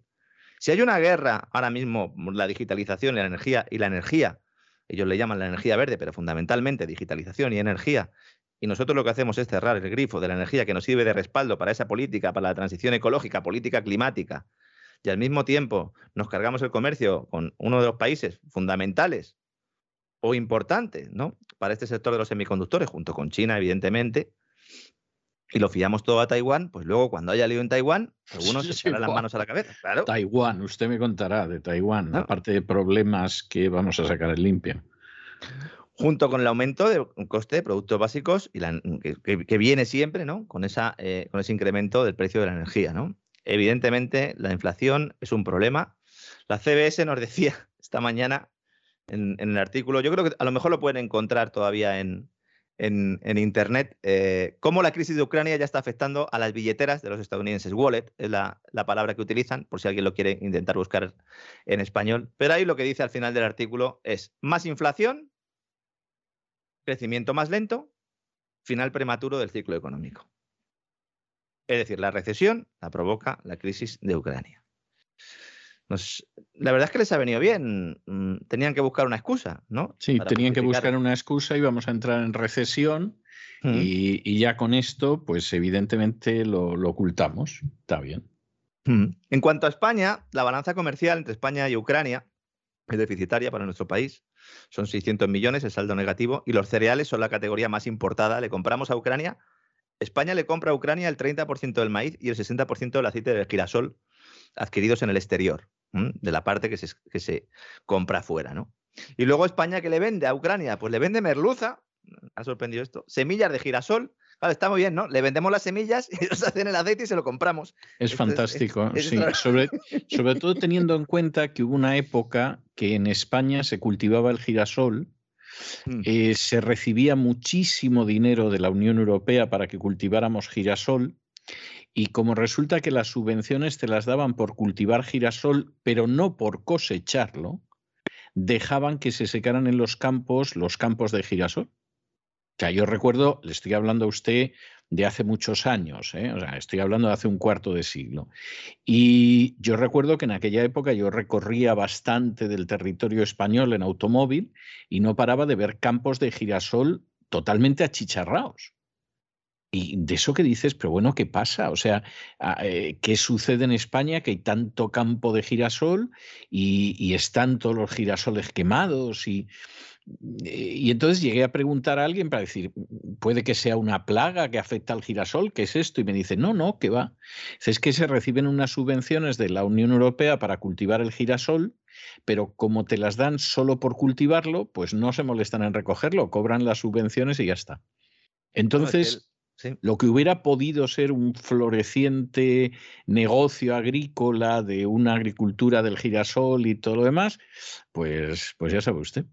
Bueno, es que la subvención acaba, acaba siempre generando ese tipo de cosas. En, por ejemplo, la PAC, la Política Agrícola Común, en Italia es famoso el caso cuando se daban las ayudas por superficie de que había olivos de plástico que se, que se ponían allí para que cuando pasara el helicóptero de turno pensara que allí había olivos, pero allí no había, no había olivos, eran de plástico. O el caso de los huertos solares en España, que como se subvencionaba a una cantidad estratosférica cada kilovatio generado por un huerto solar, pues durante las noches se enchufaban los generadores diésel para que eh, pues siguiera el huerto solar produciendo cuando no había sol, con lo cual en realidad evidentemente no era energía que provenía del sol, sino de esos motores diésel eh, altamente contaminantes. Pues eso es lo que sucede cuando se mete las manos en el mercado. ¿no? Bueno, ¿habrá invasión? De momento no la hay. El Ministerio de Exteriores ruso, como he dicho antes, ha ordenado la evacuación de su personal diplomático. Eh, ¿Habrá más sanciones? A ver, la presencia oficial de tropas rusas en Ucrania aumenta la posibilidad de que en cualquier momento Rusia diga que les han atacado los ucranianos, porque les hayan atacado, o, tampoco, o también que los americanos, o los, perdón, los ucranianos, los otanistas, indiquen que les han atacado los rusos y que por lo tanto tienen que responder. Ese es el mayor peligro que hay ahora mismo, porque ahora ya nos hemos quitado las caretas, es decir, antes pues había eh, paramilitares de la OTAN allí y luego, pues evidentemente, las repúblicas del este de Ucrania tenían apoyo de Rusia, pero es que ahora ya están allí los soldados. Entonces, los servicios de seguridad de Moscú y la televisión estatal rusa están diciendo, asegurando en estos momentos, que el ejército de Ucrania, con la ayuda de la OTAN y los mercenarios pagados por Occidente, han intensificado el fuego de artillería y los ataques terroristas en el Donbass. Eso es lo que se está afirmando ahora en Rusia lo que se está diciendo en Occidente, pues ya lo saben todos ustedes, porque es donde vivimos nosotros. Ese es el mayor riesgo que hay ahora.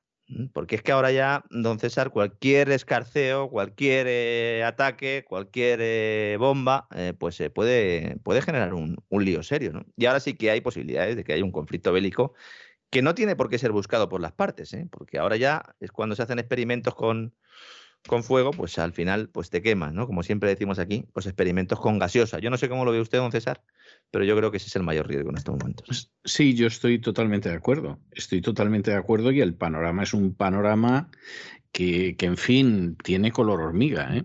O sea, las cosas como son. Sí, sí, la verdad es que es complicado, ¿no?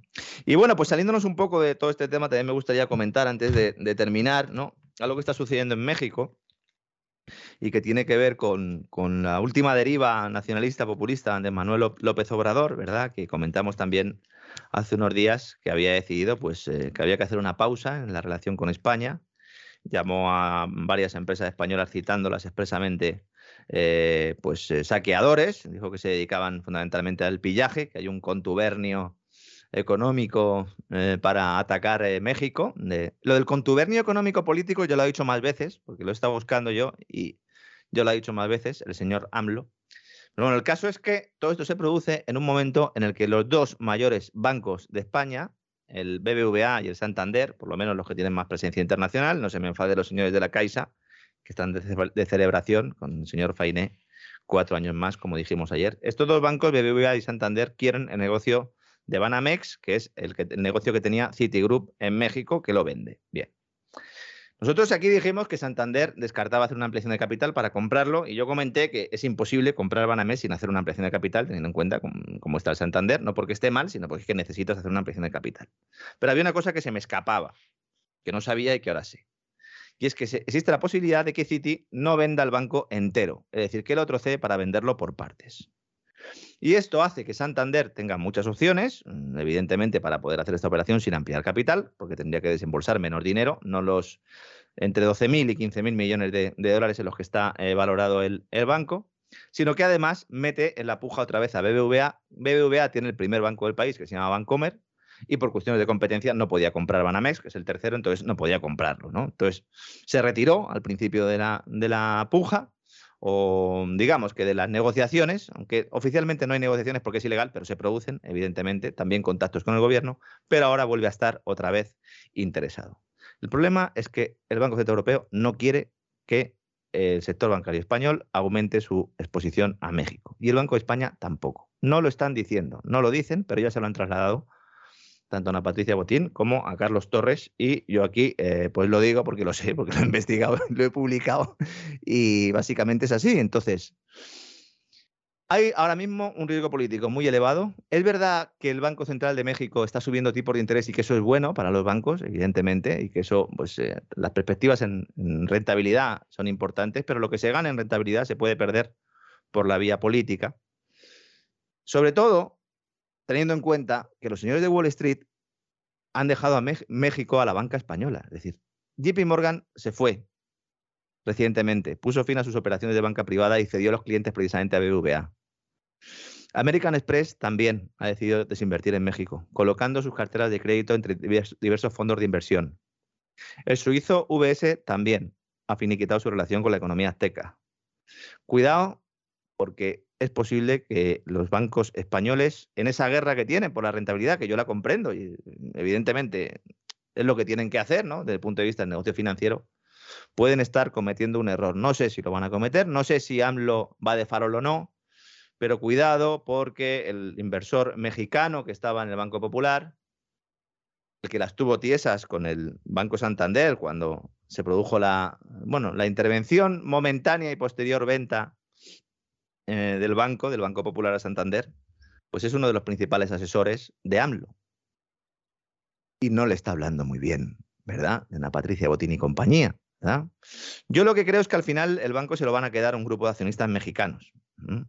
Es la idea. Pero cuidado, Antonio del Valle se llamaba, lo estaba buscando, no me acordaba del apellido. Antonio del Valle es este empresario mexicano, que de hecho, bueno, es que llevó al Banco Santander a los juzgados en Nueva York. Es decir, hay ahí una, una pelea importante y puede influir en toda esta operación. Lo digo también porque sé que nos escuchan eh, pues mucha gente al, al, norte y al sur del Río Grande que les interesa lo que pueda pasar en México con su sector financiero. Y bueno, pues así es como están ahora mismo las cosas. Este es el minuto y resultado. Y aunque todo hoy es Ucrania y todo es Rusia, pues quería también hacer este breve apunte, don César. Breve, pero sustancioso y jugoso, como suele ser habitual en usted. O sea, esa, esa es la realidad. Pues muchísimas gracias, muchísimas gracias, don Lorenzo, y nos volvemos a encontrar mañana, Dios mediante. Mañana seguiremos al pie del cañón. Un abrazo, don César. Un abrazo muy fuerte.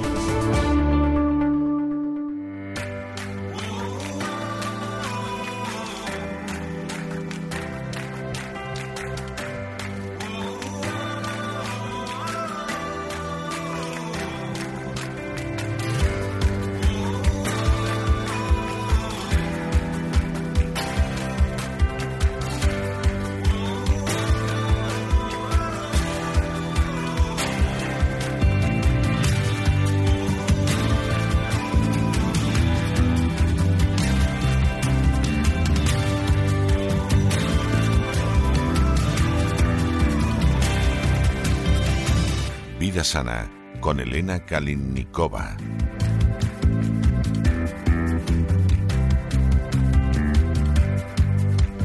Y estamos de regreso y estamos de regreso para dar el inicio a ese programa doble y sesión continua que todos los miércoles en La Voz dedicamos a la salud.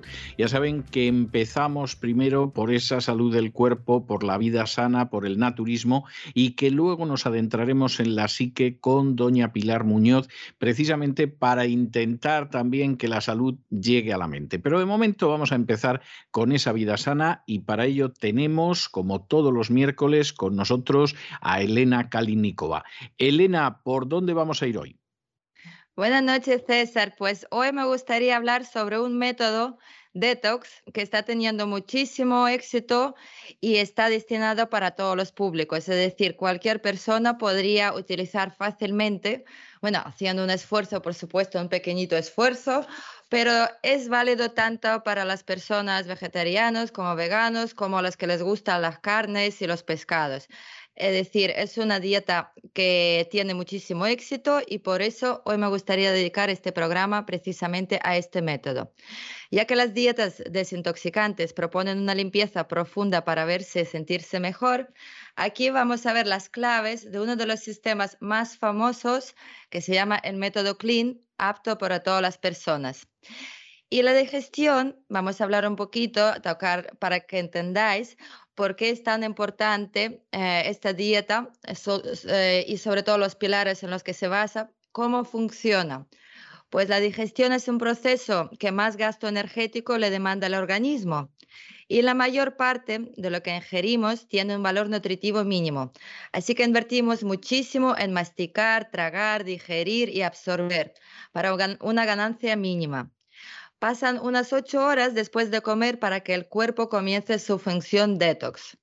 Y entonces, si estamos constantemente picando algo, el organismo destina energía a procesar los nuevos alimentos y se la resta a purificarse. Y la desintoxicación le demanda unas cuatro horas más.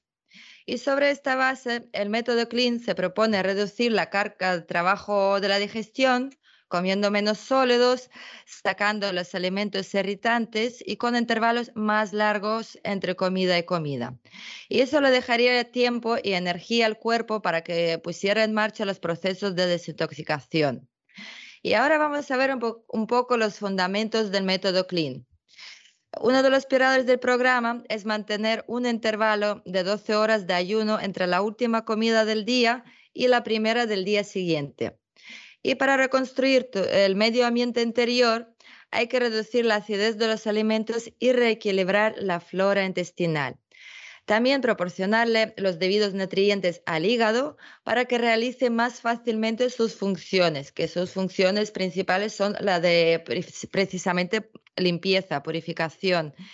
Y la otra cuestión sería aumentar la eliminación de toxinas mediante los procesos naturales del cuerpo como la defecación, orina, sudor, porque una vez liberadas y neutralizadas deben desecharse o harán todavía más daño.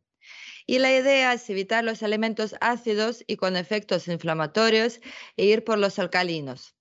Por ejemplo, se vende el libro que se llama así el método Clean y en este libro viene este método de la manera más profunda, más completa, pero hoy vamos a ver por encima para que cada uno pudiera decidir si le apetece probar esta dieta. Y claro, lo que comemos, el aire que respiramos, el agua que tomamos, están cargados de sustancias nocivas que se van acumulando en el organismo y se reflejan en síntomas que alguna vez todos hemos experimentado, como el dolor de la cabeza, alergias, cansancio extremo, problemas intestinales, falta de brillo en la piel, en la mirada, envejecimiento prematuro y otros que serían ya mucho más graves. Y nuestro cuerpo, que es muy sabio, tiene sus propios mecanismos naturales para liberar toxinas. Lo que sucede es que no le damos tiempo para que este sistema se active, se ponga en marcha. Y el organismo necesita ocho horas para desintoxicarse, pero si comemos cada cuatro horas o menos, no da abasto. Y para volver a restaurar el equilibrio y estar saludables, dos de las opciones más difundidas son el ayuno total o parcial y las dietas detox. Y bien, ¿por qué es necesario reducir al máximo posible la ingesta de alimentos? Cuando no comemos, el sistema de desintoxicación no tiene que competir con el funcionamiento del aparato digestivo y trabaja al máximo con excelentes resultados. ¿Y quién fue el creador del método Clean? A mí me gusta escoger aquellos métodos de tratamientos que provienen de fuentes fiables y han sido probados por mí o por mis conocidos y también están corroborados por el tiempo. Por eso considero que vosotros también es importante que conozcáis los orígenes de cada método que os propongo. Y pienso que es de suma importancia porque lo que nos estamos jugando es nuestra salud y bienestar y por lo tanto nuestra vida. Y sí, aparte de tener un éxito mundial, esta dieta se utiliza por los famosos, por ejemplo, eh, Gwyneth Paltrow, que asegura que le cambió la vida este método y también tengo amigos que la utilizan de vez en cuando para sus limpiezas de organismo anuales o tras el consumo obligado inevitable de antibióticos u otros medicamentos.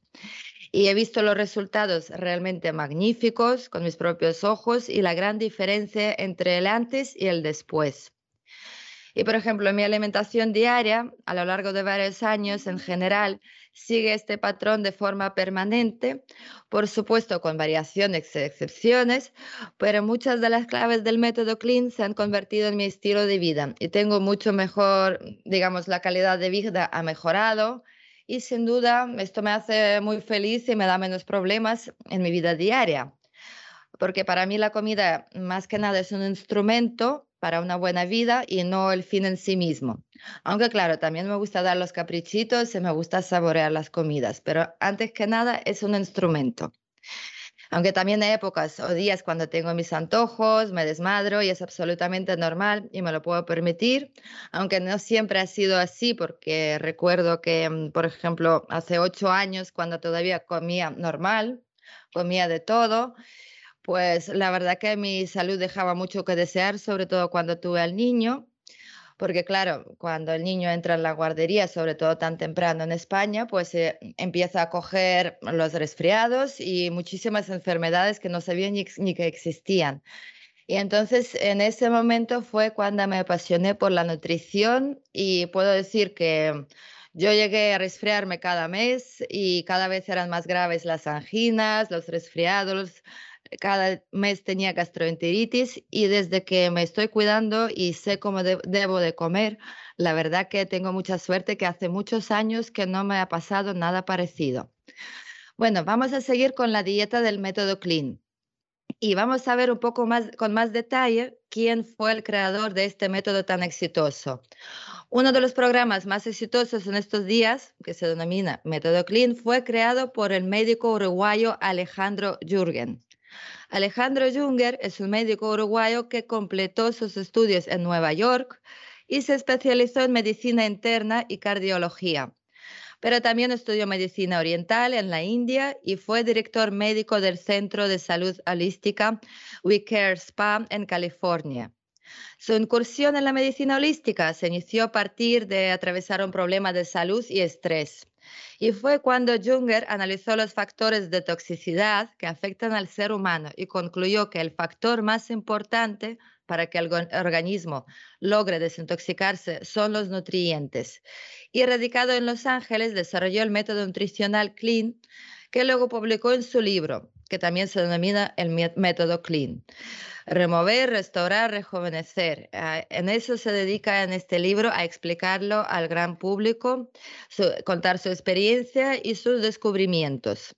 Y se trata de un plan que propone una limpieza profunda a través de una serie de alimentos que armonizan, regeneran, rejuvenecen y también ayudan a perder el peso de manera muy sana. Por supuesto, antes de comenzar es necesario consultar con un médico clínico que autorice hacer la dieta y determine si hay que hacer controles especiales o tomar suplementos nutritivos. Y lo curioso de esta dieta, pero así debería de ser siempre, es que aquí hay una preparación estricta ah, para prepararse, digamos, para realizar la dieta en sí. Una semana antes de comenzar el programa hay que dejar de consumir aderezos, alcohol, gaseosas, azúcar, miel, chocolate, también el café, lácteos, huevos, bananas, naranjas, tomates, berenjenas, pimientas, sojas, maíz, trigo, avena, mariscos, carne vacuna y embutidos.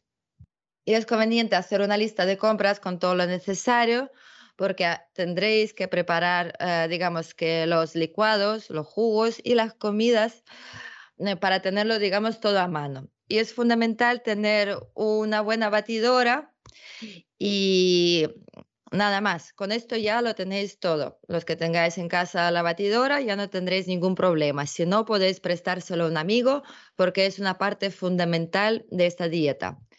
Y el plan dura 21 días en los cuales se realizan dos comidas líquidas para el desayuno y la cena, con batidos, sopas o jugos, y una sólida en el almuerzo. Deben pasar unas 12 horas entre la última y la primera comida del día, es decir, no es tan estricto, no tiene eh, ustedes que seguir, digamos, un horario específico, sino que puede ser adaptado a vuestro horario de día a día. Y también es fundamental beber abundante, de una manera abundante agua y realizar ejercicio, ya que las toxinas se eliminan también a través de la orina y el sudor. Entre las carnes permitidas, por ejemplo, están el pollo, el pescado fresco, preferentemente azul o de agua fría como salmón y atún, cordero y animales de caza como podría ser el pato. Y los elementos que se consumen durante la dieta surgen de una lista de permitidos y no permitidos. Más adelante veremos cuáles son. Y la limpieza es total si los productos además son orgánicos. Es muy importante y si se puede conseguir, sobre todo en días, bastante fácil, pues sería un gran beneficio para esta dieta. Y es importante también saber que el 51% de las frutas y las verduras de cada comida deben estar crudas porque facilitan la depuración. Y además de agua se puede tomar mate y té de hierbas, pero eso no reemplaza el agua. Y para optimizar la depuración hay que ir una vez por hora a orinar. Eso sí que sería complicado a lo mejor para algunos porque tienen que trabajar, pero bueno, se puede escaparse creo que siempre unos dos minutitos. Y también hay que acompañar la dieta con movimiento. Media hora de paseo por día o yoga es lo más recomendable.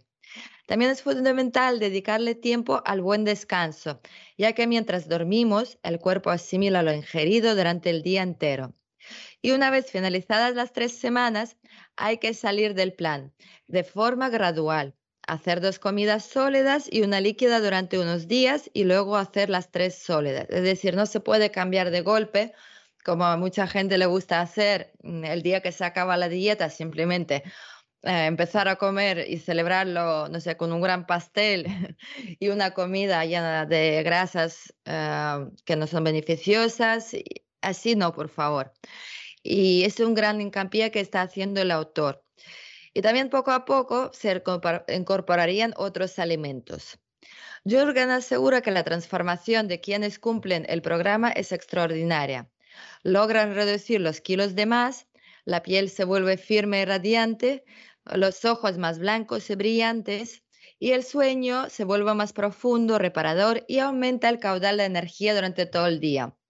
También sería posible librarse de males crónicos como estreñimiento, infecciones nasales, dolores en las articulaciones, presión arterial o niveles altos de colesterol. Disminuyen también los niveles de ansiedad, los elementos elaborados o artificiales no son, no, ya, ya no resultan tan tentadores y aumenta la conciencia sobre lo que se come. Es un momento especial porque el cuerpo está limpio como una hoja en blanco. Y yo creo que vamos a seguir en el programa siguiente con la lista de los productos que se deben incluir y los que hay que evitar para hacer esta dieta. Así que os agradezco a todos muchísimo que habéis estado conmigo y seguiremos la semana que viene. Un fuerte abrazo para todos vosotros y nos veremos muy prontito. Adiós. Que así sea, que así sea, Elena. Nos vemos la semana que viene. Un abrazo muy fuerte.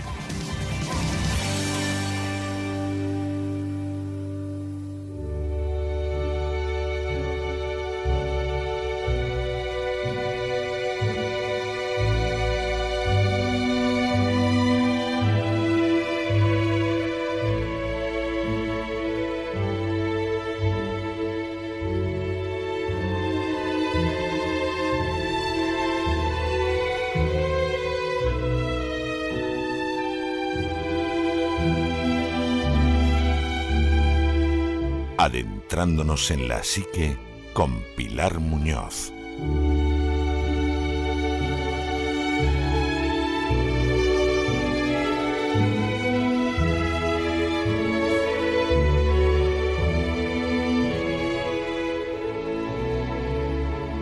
Y estamos de regreso para la segunda parte de este programa doble y sesión continua que dedicamos al bienestar, a la salud, a todo lo mejor para ustedes. Ya saben, empezamos la primera parte dentro del terreno del naturismo, de la vida sana y luego nos adentramos en la psique con doña Pilar Muñoz, que ya está con nosotros. Muy buenas noches, doña Pilar, ¿qué nos trae usted hoy?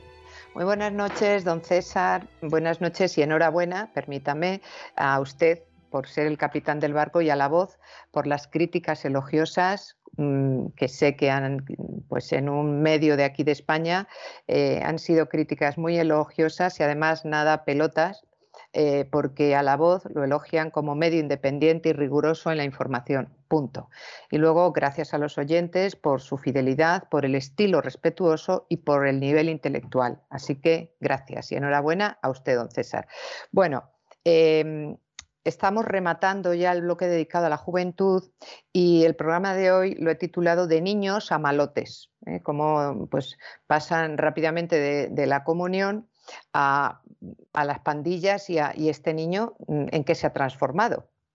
Nos quedaban unos contenidos que eran más propios del, programa anterior, que era la transformación mental y moral, y quiero arrancar con ellos para luego ya entrar en las niñas malotas, en los problemas de conducta, la no aceptación de las normas. Entonces, eh, los contenidos propios de la transformación mental eran tres falsedades que em, los, educadores, los padres, sobre todo los padres, están siendo víctimas y luego esa transformación, precisamente porque somos víctimas de estas tres falsedades, nos lleva a encontrarnos con unos hijos que no reconocemos.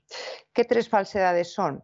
Una, la falsedad de la fragilidad. O sea, e, estoy harta y cansada eh, de escuchar, es que no vaya a ser que el niño se traumatice es que el niño mm, es muy débil, es que no va a poder soportar esto, es que hay que cambiarlo de equipo de natación porque la profesora es demasiado dura. No digo nada ya en el colegio. Es que le han dicho que la resta estaba mal hecha, que la tenía que repetir y el tono ha sido un decibelio más elevado. No.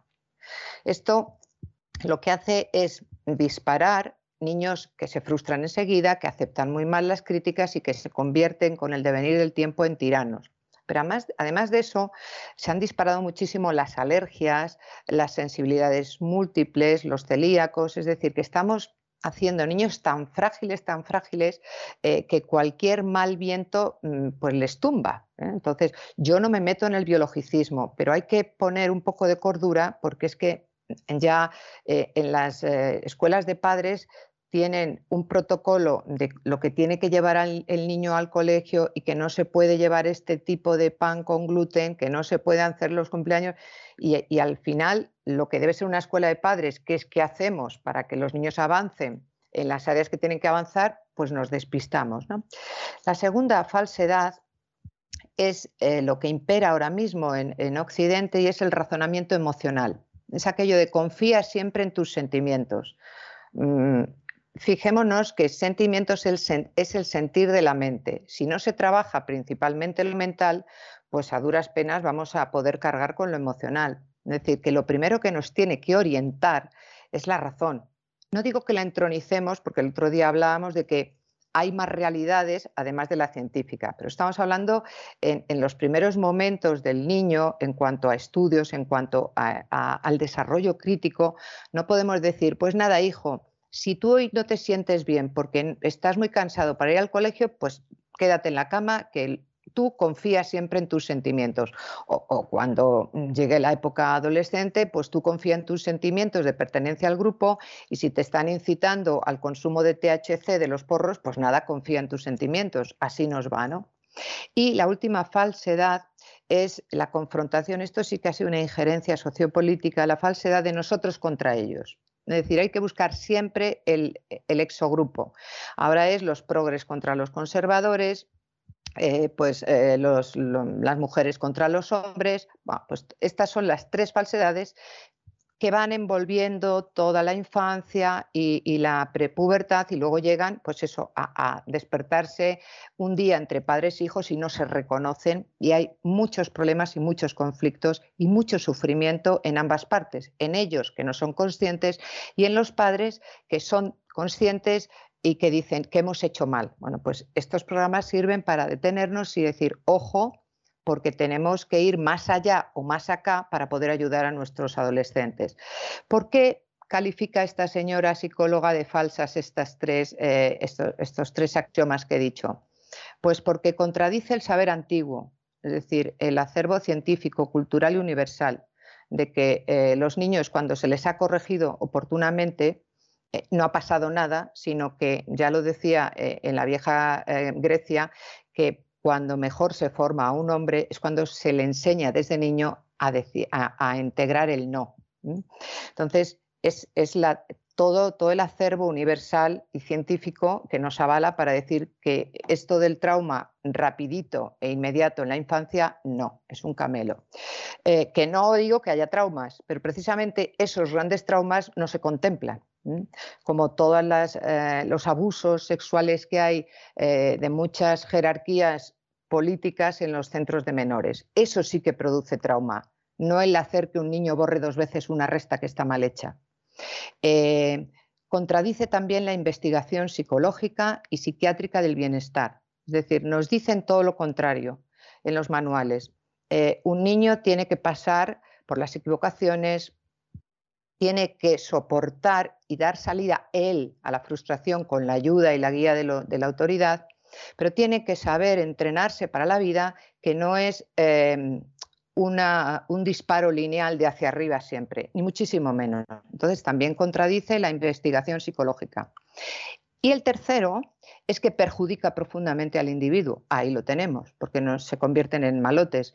Y perjudicando al individuo, perjudica a las comunidades, porque ese niño revierte a la sociedad poco apto, no se integra, no se integra, pero está. Entonces daña, se daña a él y daña a los demás. Entonces, em, el arranque podríamos decir que es eh, mimar, no significa sobreproteger y lo hemos confundido durante muchos años. Es decir, voy primero con la parte positiva y luego con la parte negativa. Y es cierto que los niños hoy pueden haber sido, y de hecho lo son, malcriados, consentidos, perezosos, pero esto, eh, afortunadamente, en muchas familias, no en pocas, en muchas familias eh, no es tan riguroso, porque hay jóvenes de hoy que compiten muy duro por una plaza en la universidad, una universidad de calidad. Me estoy acordando de una familia que es una familia muy querida para la voz, que tienen, eh, tienen dos hijas maravillosas y una de ellas se dejó las pestañas por tener un buen número para entrar en medicina, que es altísimo. Y es una chica tan absolutamente joven como los otros eh, de los que vamos a hablar hoy, ¿no? Y, y que están algunos de ellos preparándose unas oposiciones muy duras y muy densas, ¿no? Y que hay jóvenes que se enfrentan a nuevas formas de hostigamiento, hostigamiento, insultos, exclusiones, simplemente por su estética, porque no es una estética eh, mm, pues progre o una estética antisistema, y mucho más por su fe, ¿no? Entonces, mm, los adolescentes y los jóvenes en esta versión tampoco lo tienen fácil. Pero lo cierto es que hoy en día los adultos, los padres, no le digo nada, los abuelos, hacemos mucho más para proteger a nuestros niños y sus extralimitaciones. ¿Que quieres una chuche? No, te compro un paquete. ¿Que quieres una bici? No, una bici, pero la mejor de la gama que quieres unas zapatillas, mamá mm, limpia dos escaleras, pero tú tienes unas zapatillas igual que las de tu vecino que va en el pupitre y que sus padres tienen otras posibilidades económicas.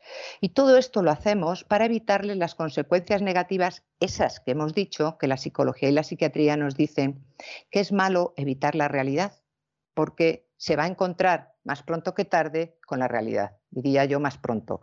Porque además tenemos que pensar los padres, y no le digo nada a los abuelos, que no vamos a vivir eternamente para darle todo lo que el niño quiera, ¿no? Entonces, las buenas intenciones, pues sí, son buenas intenciones. ¿Cómo va a ser mala intención querer a un hijo? Pero las buenas intenciones luego mm, dan pues muy malos resultados, ¿no?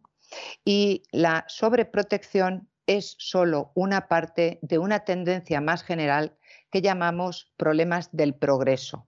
Es decir, que parece que si al niño no le dotamos de una serie de artificios y de accesorios que son absolutamente prescindibles, como cumpleaños, como si fuesen auténticas celebraciones, como mm, unos vestuarios que ya lo quisieran tener artistas de Hollywood, pues luego resulta que tenemos eh, estos malotes que aparecen en torno, ahora ya cada vez más cercano, en torno a los 11, 12 años. El pistoletazo de salida, desde luego, es la comunión o el que no haga la comunión, pero vamos, en torno a los 11 años. Bueno, ya entramos al, tema de hoy, que es eh, de niños a malotes, y el primer contenido son las chicas adolescentes rompiendo mm, tópicos y expectativas. Y es que las adolescentes europeas, no las japonesas, que esas tienen lo suyo, ni las americanas, que también tienen lo suyo, pero en la vieja Europa, que se está tirando un tiro en el pie por su fe, por sus raíces eh, judio-cristianas, porque hay más paro, porque toda la, cultura de disolución con la emigración no quitó ni una coma, pues esas adolescentes europeas son mucho más vulnerables a sufrir trastornos psicológicos en comparación con los chicos, los, europeos.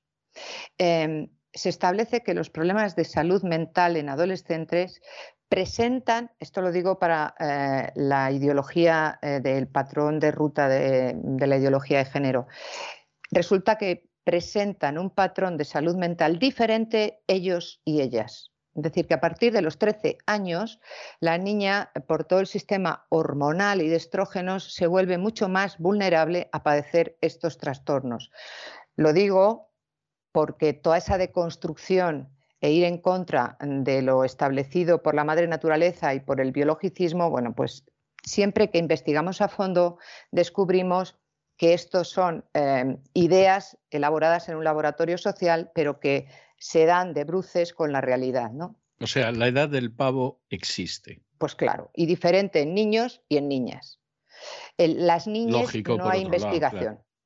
Todavía no hay investigación, porque las niñas son más propensas a sufrir la depresión y la ansiedad, pues porque tienen menor autoestima en esa edad que los varones.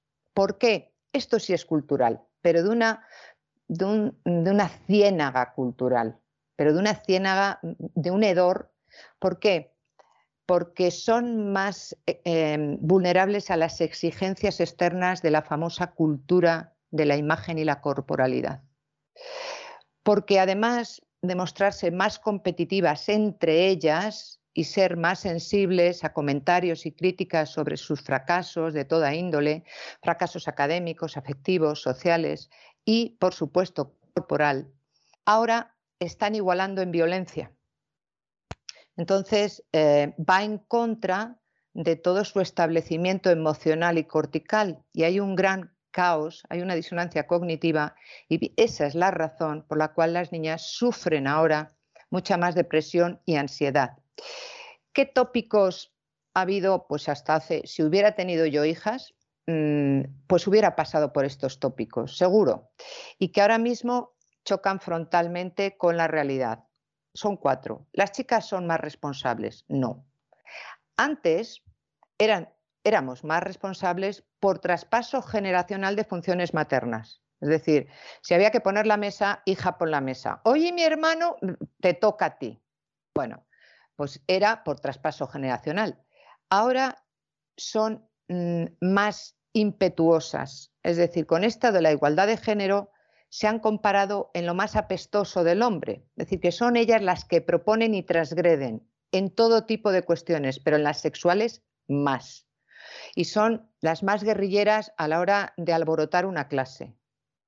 Eh, otra, otro tipo mm, de, de, tópico era que éramos más dóciles. Bueno, el rol ancestral respecto al varón, pues sí, oye, mm, te enseñaban enseguida, por favor, una chica está mal que sea. Bueno, vale, pero ahora mismo no, por lo que acabo de decir. Éramos más estudiosas, yo creo que igual que el varón.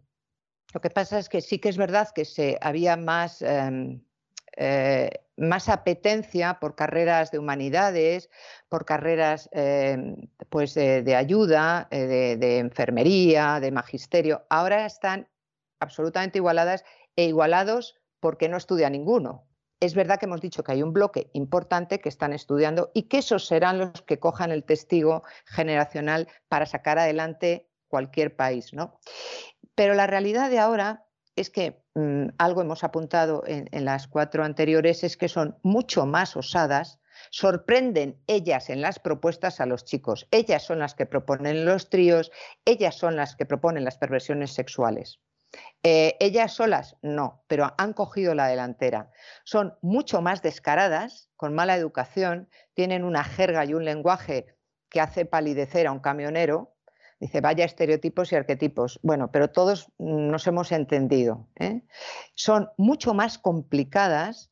Eh, una pandilla, de hecho, ahora que hay una banda, bandas latinas enfrentadas aquí en Madrid, cuesta más desmantelar todo lo que son las jerarquías de las Latin Queen que las jerarquías de ellos. Son mucho más complicadas en cuanto a organización, en cuanto a mentiras, eh, tienen más estrategias de disimulo, de seducción. Es mucho más complejo desarticular un bullying en un aula de chicas que de chicos. Y son mucho más ignorantes que antes. Es decir, tienen un comportamiento fatuo y un comportamiento osado de los ignorantes. Enseguida son muy bravuconas, eh, muy chulas, tienen cogidas cuatro cuatro frases de las que les han marcado en, estas pautas de, ingeniería social y son las que dan al play y reproducen constantemente. Entonces, eh, las expectativas que generan los padres respecto a sus hijas se rompen curiosamente en la adolescencia y parecen descubrir a una niña distinta a la que han estado criando y mimando entre algodones. Y resulta que se han preocupado y ocupado de qué, de qué cosas. Estas, estas las he sacado de mi propia experiencia clínica, no he consultado ningún manual. Comprarles la última moda y todos los accesorios para convertirles en pequeñas princesas de Disney. Es decir, quiero ser eh, la Frozen y entonces todo. Eh, si hay que comprar la Barbie, es la Barbie peluquería, la Barbie esquí, la Barbie. Todo. Que la habitación sea eh, lo más cercano a, Disney World o a Frozen o a lo que sea. Cuando a lo mejor la habitación de sus padres o el salón pues tiene carencias, a lo mejor simplemente pues, de, una enciclopedia, bueno, ahora ya enciclopedias no, pero que se nota una gran diferencia entre la habitación súper excesiva de la niña y el resto de la casa. Estamos en niñas, ¿eh? luego vendrán los niños. Dotarles de espacios y medios que bien podrían no corresponder con la capacidad económica de la familia, sin hacerles comprender que no era posible ni necesario una habitación de hadas ni unos pantalones de marca. Es decir, que se duerme igual de bien en un colchón que, reúna unas características y en un edredón muy bonito que lo vamos a elegir, pero no en una cama castillo. Y que hay pantalones que están muy bien y que tienen más resistencia y que cuestan pues a lo mejor un 50% y me quedo corta respecto a los de marca. Es cierto, eh, es cierto. Lo que pasa es que a la gente al final lo que le encanta en muchísimas ocasiones es la marca, no lo que lleva. Claro. Exacto, exacto. yo, yo recuerdo, vamos a ver, yo esto de las marcas, confieso que no lo he entendido nunca. Haciendo un esfuerzo lo he terminado entendiendo, pero yo, por ejemplo, no veía, y me acuerdo de mi época de adolescencia y primera juventud, cuál era la gracia de un jersey Lacoste. Es decir, y, y, de hecho, yo tenía jerseys muy parecidos que no eran Lacoste, y en vez de tener un cocodrilo, pues yo qué sé, tenían otro dibujito, pues un, un jinete de polo o algo por el estilo, valía, valía diez veces menos. Y yo decía, pero bueno, ¿cuál es la diferencia si la calidad es la misma? Es decir, yo toco, toco tu jersey, toco el mío y, y, no puedes distinguir uno del otro. Ah, no, no, pero es que es la cost. Exacto, exacto. Y, y, esto es algo que yo lo veía igual que pasaba con zapatos, ¿no? O sea, yo veía unos zapatos que se pusieron de moda en mis últimos años de bachillerato y mis primeros años de universidad castellanos. Perfectamente, estaba pensando en ellos. Y yo decía, bueno, ¿y qué tienen de particular los castellanos que encima ni me gustan? Es decir, mm. hasta me gustan más los zapatos que yo escojo en la mm. humilde zapatería del puente de Vallecas. O sea, yo esto nunca lo he entendido, pero no cabe la menor duda de que para mucha gente el llevar el Lacoste, el llevar los zapatos castellanos, etcétera, etcétera, bueno, pues es que era algo que no se podía discutir. les, da, les da seguridad y les creen, creen que les garantiza la aceptación y la entrada al grupo, que puede ser así de inicio, pero luego ya puedes llevar castellanos o lo que quieras, que como no desarrolles más, pues vas a terminar con tus castellanos y fuera del grupo. Otra, otra cuestión que se preocupan mucho los padres es en buscar y pagar colegios excesivamente elitistas y de renombre eh, que necesitan Después, es que agarrémonos al turbante, que necesitan el complemento de profesores particulares que además de precios elevados del colegio son precios elevados del profesor particular para poder sacar adelante unas dificultades de aprendizaje que con la mera presencia de alguno de los padres sería suficiente.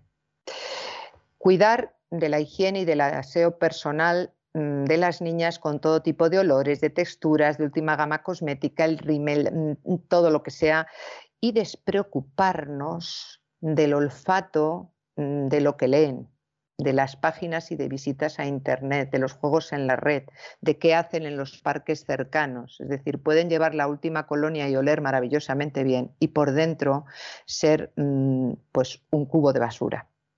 Dejarles elegir, esto, bueno, seguramente que voy a tener muchos detractores, pero es que ayer tuve a dos niñas y les dije, ya no puedo perder a más, a ni una más. Y las muchachitas llorando decían, es verdad, pero es que, ¿y ahora qué hacemos? Es lo siguiente, dejarles elegir su estética en función de esa poza cultural y mediática. porque facilita el exhibicionismo corporal. Es decir, que, que la meseta en España en un enero vayan las niñas porque las camisetas se las meten justo como una lorza mm, de, la camiseta, pero en vez de coser se, los meten, se las meten por debajo del sujetador, dejando el ombligo y todo el abdomen al, aire. Con lo cual, eso facilita muchos, muchísimos dolores eh, menstruales, muchísimos problemas, claro. Eh, y además, un exhibicionismo que como ellas son procaces y son osadas y proponen, pues luego se encuentran, es que, eh, es que mm, mm, resulta que me vi envuelta en una cuestión sexual que no quería del todo. Bueno, pues no se les puede dejar elegir cuando son pequeñas en yo quiero esto. No. Entre esto y esto y esto, y te dejo tres cosas que ha elegido mamá o papá, ahora qué suerte tienes que vas a elegir entre las tres cosas. Pero eso no, porque si yo te compro a los seis años una estética de 18, cuando tengas 18, ¿qué te pongo? Un traje espacial. Eh, esta también es buena porque además es de un anuncio de la tele que era de quesitos, me parece. Entrar en la competitividad entre madres e hijas por tallajes, por edades y por cosméticos. Es decir, no hay nada que más ponga a las mamás que decir, ay, si creíamos que era tu hermana. No, porque eso la niña, ayer me lo decía una niña y dice, es que mi madre se cree tan guay y tan joven que se viene conmigo y con mis colegas y es que me da vergüenza. Y hombre, la vergüenza no te la tendría que dar a ti, cariño. Pero bueno. No, pero, pero generalmente la vergüenza suele darle a los hijos. Claro. O sea, eso, eso es algo no es, no es sorprendente. Y por cierto, no es un fenómeno tan nuevo, porque yo recuerdo algún drama de autores españoles escrito ya en los años 70 donde aparecía ese episodio. O sea, recuerdo concretamente un, drama muy concreto, ¿no? Y, recuerdo que la actriz que hacía de madre, pues en un momento determinado de pronto decidía soltarse el pelo como si fuera una quinceañera. La verdad es que estaba muy bien hecho en el teatro y, daba la sensación de que, vamos, que había que pegarle dos tiros, ¿no? O sea, eh, la pobre mujer estaba espantosa porque no tenía edad para, para ir así, ¿no? Pero, es, pero es cierto. El cuento de Blancanieves. Si la que se avergonzaba, lógicamente, pues era la hija. Era la hija, claro, claro. Entonces, ¿dónde tenemos que ocuparnos y preocuparnos, sobre todo ocuparnos? Pues hemos, tenemos que esforzarnos y atender a la evolución emocional y sentimental de las niñas. Proporcionarles un hogar con una seguridad y una confianza. No estoy diciendo gastarnos más, eh, ni, marca de más, ni colegio de más, no. Un hogar con seguridad, con confianza, que les permita desenvolverse fuera de casa con la garantía de que dentro tienen una red emocional, que van a ser comprendidas, que van a ser atendidas en aspectos menos evidentes de, a ver, hay que hacerte un blanqueamiento dental, a ver, no te has puesto el rímel, no, no. Es decir, atender sus emociones. Oye, te veo triste, ¿qué está pasando? Oye, venga, vamos a, vamos a dar un paseo por aquí o vamos a sentarnos en el sofá tranquilamente, las coges de la mano, eh, les dices, no, no, no me evites la mirada, mírame. Y caen los párpados, ¿qué te está pasando, cariño? Y sueltan prenda, porque ven que no tienes prisa, ven que no tienes competitividad con ella. Es decir, hemos de enseñarles con nuestro ejemplo, con actitudes personales, cómo se encaran las dificultades propias de ser una mujer con entereza y con responsabilidad. Entonces yo le puedo hablar a una hija o a una nieta diciendo, cariño, yo he pasado por eso, eh, yo he mirado eh, con envidia y, con, jo, a mí me gustaría ser como la líder de la clase que es rubia, bombón y no sé qué, pero resulta que luego yo tenía unas características, unas capacidades que ella no tenía. Y, y teníamos la oportunidad de, tener, bueno, pues el grupo, que ahora no tienen el grupo, ahora tienen las pantallas. Teníamos la oportunidad de tener, pues a lo mejor alguna monja más progre, más yeye, eh, los que tenían unas madres más eh, de confianza, pues bien, y enseñarles que la auténtica fortaleza que se puede transmitir a los adolescentes es la que les va a permitir no verse traicionada por sus emociones, especialmente en las situaciones límites. Eh, compararse con las demás, verse aisladas, no sentirse guapas, no sentirse queridas. Es decir, cuando mm, trabajamos esa seguridad en las hijas, en las chicas, cualquiera de esta gama tan, tan común y tan frecuente, lo van a superar. Claro que les va a doler, pero van a tener muchos más recursos para superarlos, porque van a saber dónde está el foco de la, el éxtasis, no el vértigo que decíamos, el foco de lo creativo, el foco de, esto es algo pasajero, ¿no? ¿Qué consejos les damos? Pues es importante tener presente que aunque existen hijas Mm, que, parece que no han sido agraciadas en ningún sentido. Dice, es que la pobre, pues es que es desgarbada y es no sé qué. Además, en la fase adolescente que, que crecen mm, como muy bambis, o sea, o que encima no se le da bien los estudios. Tranquilos, todas las personas, todas, tienen una cierta facilidad, una predisposición para llevar a cabo con más éxito que el resto determinadas tareas, determinadas actividades.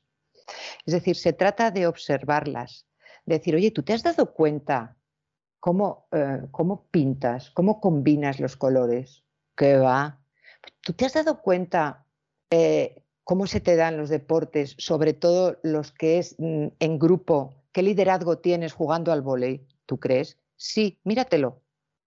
Porque no hay que decir qué guapa eres cuando ya ella se ve, eso ya vendrá después, porque hay muchas que son patitos feos y luego son cisnes. Segundo, llegar a valorar al adolescente no por lo que muestra, ni por lo que hace o dice, sino por lo que es como persona, por esa hija que en un momento determinado fue deseada o no, pero que está entre nosotros. Y que mm, tenemos que sacar la mejor versión de ella misma para lo que pueda llegar a ser, si cuenta con nuestros medios, con nuestro acompañamiento, podrá ser mucho más de lo que ella cree.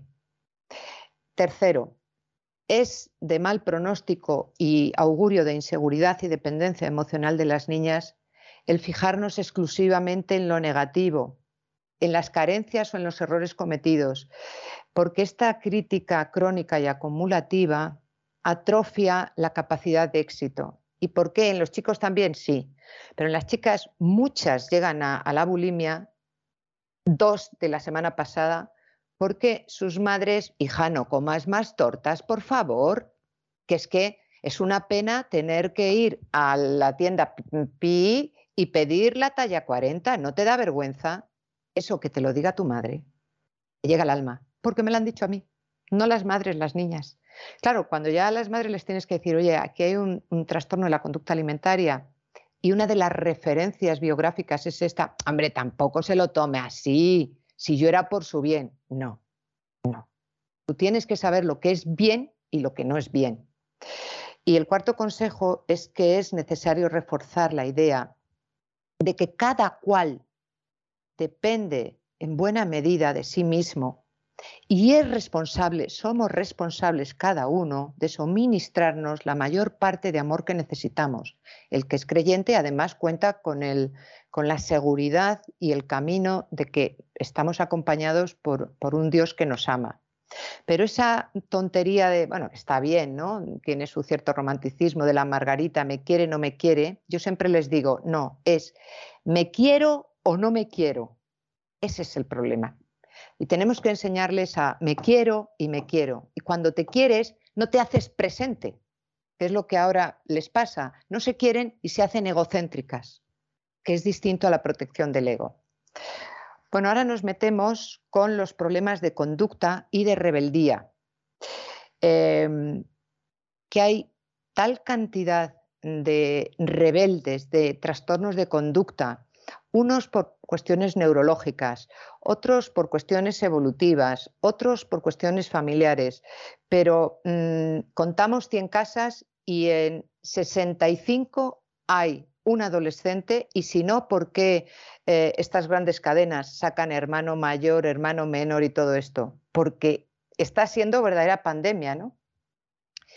La estrategia que el niño agresivo domina y que le permite sentirse seguro es la agresividad. Al menos en los momentos de conflicto. En los momentos de conflicto cuando son más intensos y más extremos. Es decir, ante las normas, ante la responsabilidad y ante las obligaciones, como no tienen una respuesta desde el razonamiento, ¿qué hacen? Atacar. Es el viejo refrán de, decir, no hay mejor em, defensa que un buen ataque. Exacto, es esto, ¿no? Vamos a definir qué es la conducta rebelde. Eh, ahí muchos padres van a decir, ese es mi hijo, ese es mi hijo. Bueno, incapacidad de llevar a cabo la orden de un adulto en un periodo razonable de tiempo. Ya voy, luego, que ya te he oído, jo, qué pesada. Aunque parezca mentira, se considera que unos minutos constituyen un tiempo razonable para cumplir la orden o petición de un adulto. Es decir, si lo pasamos al plano de un adulto, pues que, nos tenga que realizar pues, pues, cualquier tarea, un camarero, un tendero, pues mm, es que es evidente que está, como decimos, pasando de nosotros. Entonces, no solo no acuden a cenar cuando se le pide, sino que ignoran la petición por completo. Entonces, les hacemos sordos, selectivos y además indolentes y además transgresores porque cuando lo están incumpliendo llegan a la cena y en lugar de pedir perdón se monta el conflicto, porque es la estrategia que les ha ido bien para imponerse. Tercera característica de la rebeldía, incapacidad para seguir haciendo la tarea encomendada hasta finalizarla. Quizá mm, pueda parecer una cuestión, hombre, es que se sobreentiende que quitar la mesa es quitar la mesa y el mantel sacudir. No, no, no, no, no.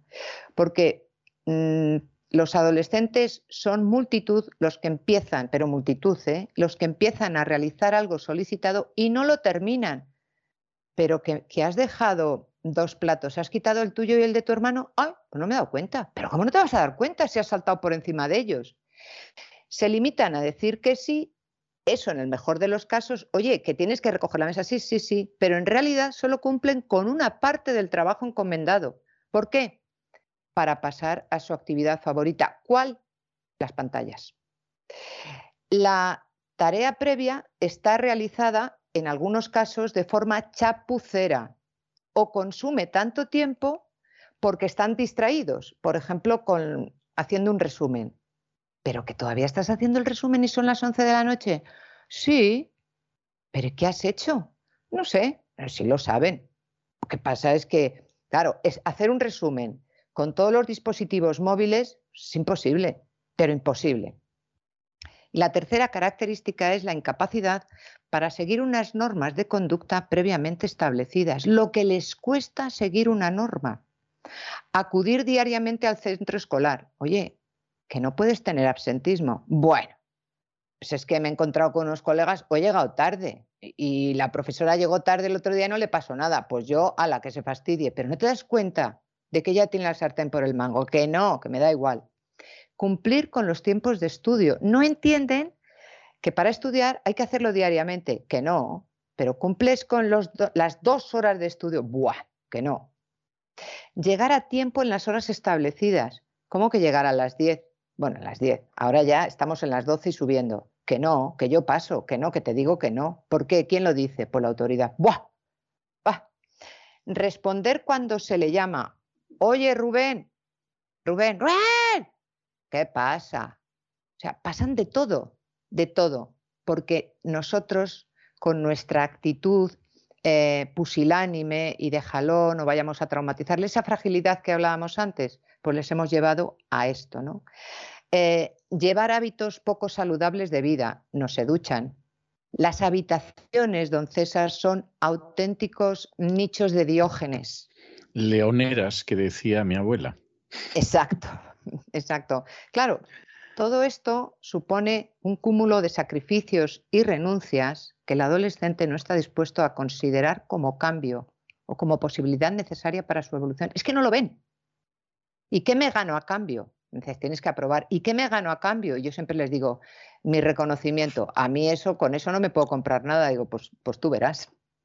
Es decir, que la rebeldía la rebeldía de nuestros malotes tiene dos vectores, por pasivos e indolentes y por resistencia física eh, y verbal contra las normas.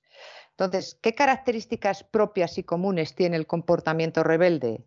Tiene el verbal, el físico, el agresivo y el incumplimiento pasivo. El verbal, cuando gritan, cuando gimen, cuando se quejan, cuando chillan, cuando insultan, cuando dicen palabras malsonantes, cuando mienten, cuando discuten, cuando humillan y fastidian a sus mayores o a los hermanos más pequeños, cuando se burlan, cuando lloran, cuando son impertinentes y respondones. Es aquello de que, mm, mm, decía mi abuela, si es que están pidiendo una torta. Pues ese es el momento. Físico, cuando desobedecen, cuando tienen rabietas y empiezan a tirar cosas, cuando perturban las actividades de los demás. El escenario maravilloso para ellos son las comidas o las cenas, cuando roban, cuando salen corriendo, se van huyendo. Oye, que, no, que, ni se te ocurra que tienes que venir aquí, que no te... Plas, portazo y se van a la calle. Eh, la variante agresiva. Se resisten físicamente a las peticiones o instrucciones. Oye, que te digo que salgas de tu habitación, que salgas de la cama, que te tienes que ir al, al instituto. Bueno, pues te empujan. Una recomendación. Con estos zánganos y zánganas, nunca forcejear, porque te pueden. Hay que utilizar una pericia, solicitar ayuda y ser coherentes y consistentes, porque tenemos más autoridad y más puntos de control de lo que nos creemos. Cuando lanzan objetos, cuando destruyen la propiedad intencionadamente. Ah, que me has quitado el edredón para no seguir durmiendo, pues van y destruyen, pues yo qué sé, la foto de los abuelos. Cuando hay peleas físicas con los demás, incluso con los padres, que están levantando la mano a los padres. Cuando llevan o usan armas, no me estoy yendo de punto, navajas las que se quieran en las mochilas. Cuando entran en propiedades a robar, no es que pertenezcan a ninguna banda latina, es que ahora quedan para tener retos. Entonces es entrar a robar a las tiendas de los chinos o del tendero de la esquina o entrar al metro a robar carteras. Lo sé porque me lo cuentan ellos. A ser cruel con los demás, pero crueles, crueles. A ser cruel con los animales. Esto si no han llegado ya a la siguiente fase eh, ecologeta. A carecer de sentimientos de culpa o remordimiento. Es decir, les estás presentando la evidencia de su transgresión. Eh, ¿Qué pasa? Como el viernes una cría que le estaba enseñando que mm, una masturbación que se hizo está rodando mm, por toda Castilla y León, dice, ¿y qué pasa? ¿Qué? Pues no veo yo el problema. ¿eh? Pues nada. Incumplimiento pasivo. Ignora las peticiones, los sordos estos de, oye, oye, que bajes a cenar, oye, que apagues ya el, ordenador, oye, que te acuestes, que les están acostando a las 3 y a las 5 de la mañana. Claro, ¿cómo se van a levantar a las 7 para ir al instituto? Ni en broma. A no terminar sus obligaciones, sus tareas, las suyas. O sea, los padres ya dicen que no queremos que nos ayude, es que tenga su, habitación recogida, por favor, que, que haga sus tareas, las del colegio. Por supuesto, no terminan los deberes escolares y se acumulan los suspensos. Ignora el cuidado personal. Son auténticos gochos, o sea, mm, vienen con un descuido. Eh, oye, mm, mm, perdona, pero en esa fase de malotes están absolutamente descuidados, porque cuando uno tiene agresividad, cuando uno se opone al, cauce de bienestar y en su conciencia lo saben, se sienten muy mal. Y cuando uno se siente muy mal en versión adulta, pues resulta que dejas de ducharte, que dejas de asearte, que dejas de presentarte, porque nuestro cuerpo, que no tenemos un cuerpo, somos corporalidad, habla de nosotros y tiene que hablar lo mejor que podamos, ¿no? Con nuestras acciones y con nuestra higiene. Eh, ¿Tengo algo más de tiempo, don César? Le voy a dar tres minutillos. Vale, gracias. ¿Cómo se va forjando la rebeldía? Bueno, pues como hemos dicho, no aparece de un día para otro. En la mayoría de los casos es una conducta que va forjándose a través de los años, a veces mm, parecen propias del día a día que se ha normalizado con la crianza, de ay, qué gracioso el niño cuando dice el primer taco, cuando tiene la media lengua, cuando déjalo cariño que ya lo recojo yo, cuando en el colegio nos van diciendo y es que tienen manía nuestro niño, eh, cuando no te preocupes cariño que lo que te ha dado la abuela mm, para la comunión más otro mm, que te doy yo, vamos a comprar lo que no estamos teniendo nosotros, por ejemplo, un móvil. Es decir, que creemos que es normal que un niño de nueve años haya que repetirle insistentemente que recoja su ropa. Bueno, pues esto no es normal. Eh, todas estas interacciones con nuestros hijos van creciendo y van siendo cada vez más desagradables. Y llegado a un punto en que solo iniciar una comunicación neutra de hola cariño, te preparo la cena, la cena ya es una bomba japonesa, es decir, de las que explotan de racimo, porque es que además va a cobrar el gato, el hermano pequeño, el abuelo si está, solamente por decir buenas noches te preparo la cena. Eh, los adolescentes más rebeldes acaban comportándose de esa manera porque han aprendido, porque han aprendido que consiguen lo que quieren con estas bravuconerías.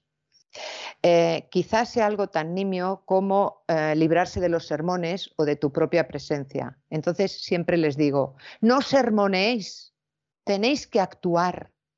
¿De qué sirven los sermones? Pues fatal, porque él agrede, ¿no?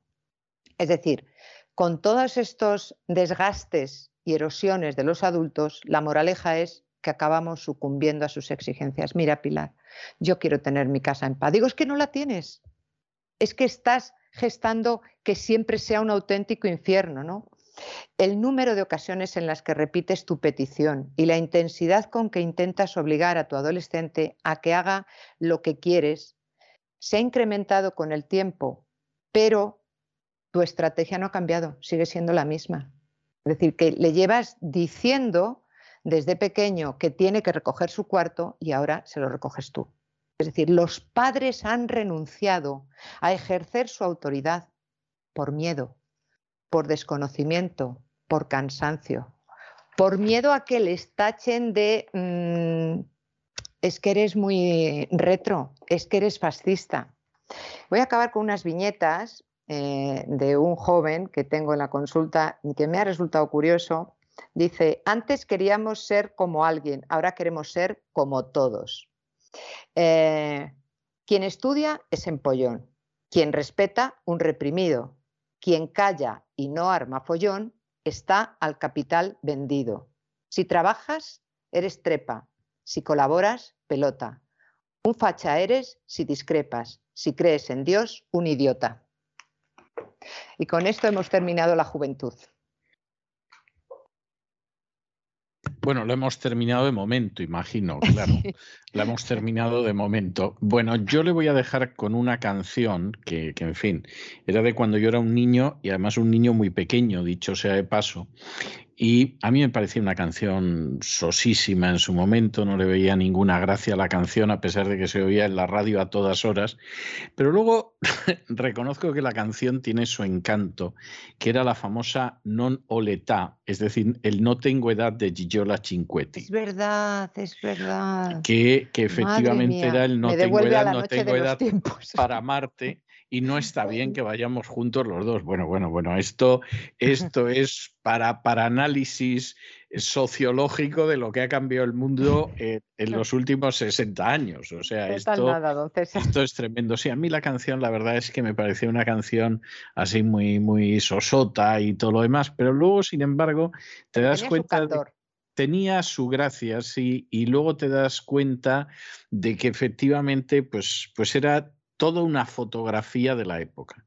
O sea, esta canción efectivamente se correspondía con mucho de lo que pasaba en esa época y yo me atrevería a decir, y con mucho de lo que pasaba una década después. ¿eh? Eh, luego ya la cosa fue variando, pero, pero todavía una década después, esto además hay que decirlo, en una época en que las mujeres se casaban prontísimo.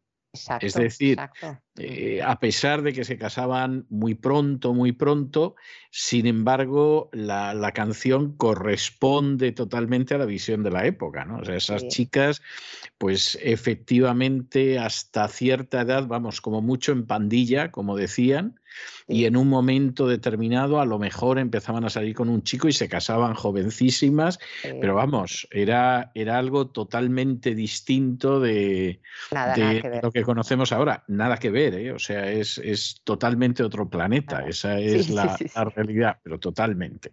Bueno, pues yo le dejo con él, no tengo edad, porque además la he buscado en español, porque la gente si la oye en italiano y no conoce la canción, lo mismo no se entera de qué va todo.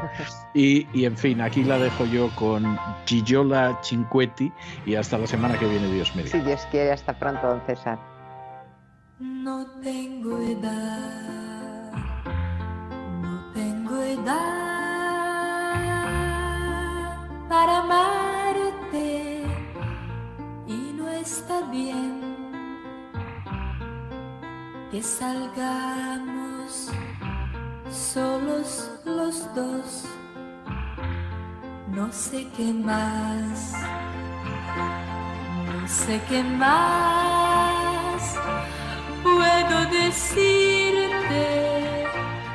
Tú sabes ya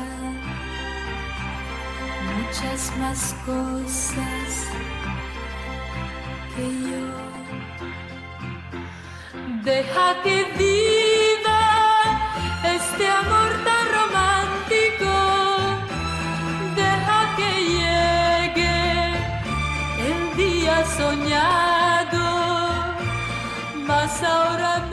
Y con estos compases tan ingenuos, tan casi inverosímiles hoy el día del No tengo edad de Gigiola Cinquetti, hemos llegado al final de nuestra singladura de hoy del programa La Voz. Esperamos que lo hayan pasado bien, que se hayan entretenido, que hayan aprendido una o dos cosillas útiles y los emplazamos para mañana, Dios mediante, en el mismo lugar y a la misma hora. Y como siempre, nos despedimos con una despedida sureña. God bless you.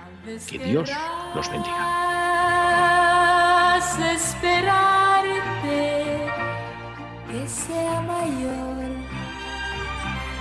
y pueda darte.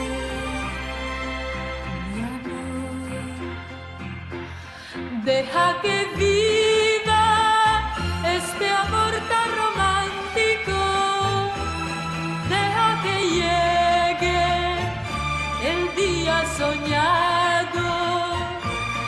mas ahora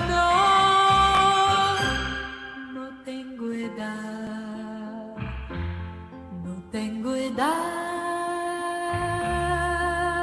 para amar. El programa La Voz es una producción de Artorias Incorporated y al amparo del derecho a la libertad de expresión no se hace responsable de las opiniones vertidas en el curso del mismo. Solos los dos, tal vez querrás, Tal vez querrás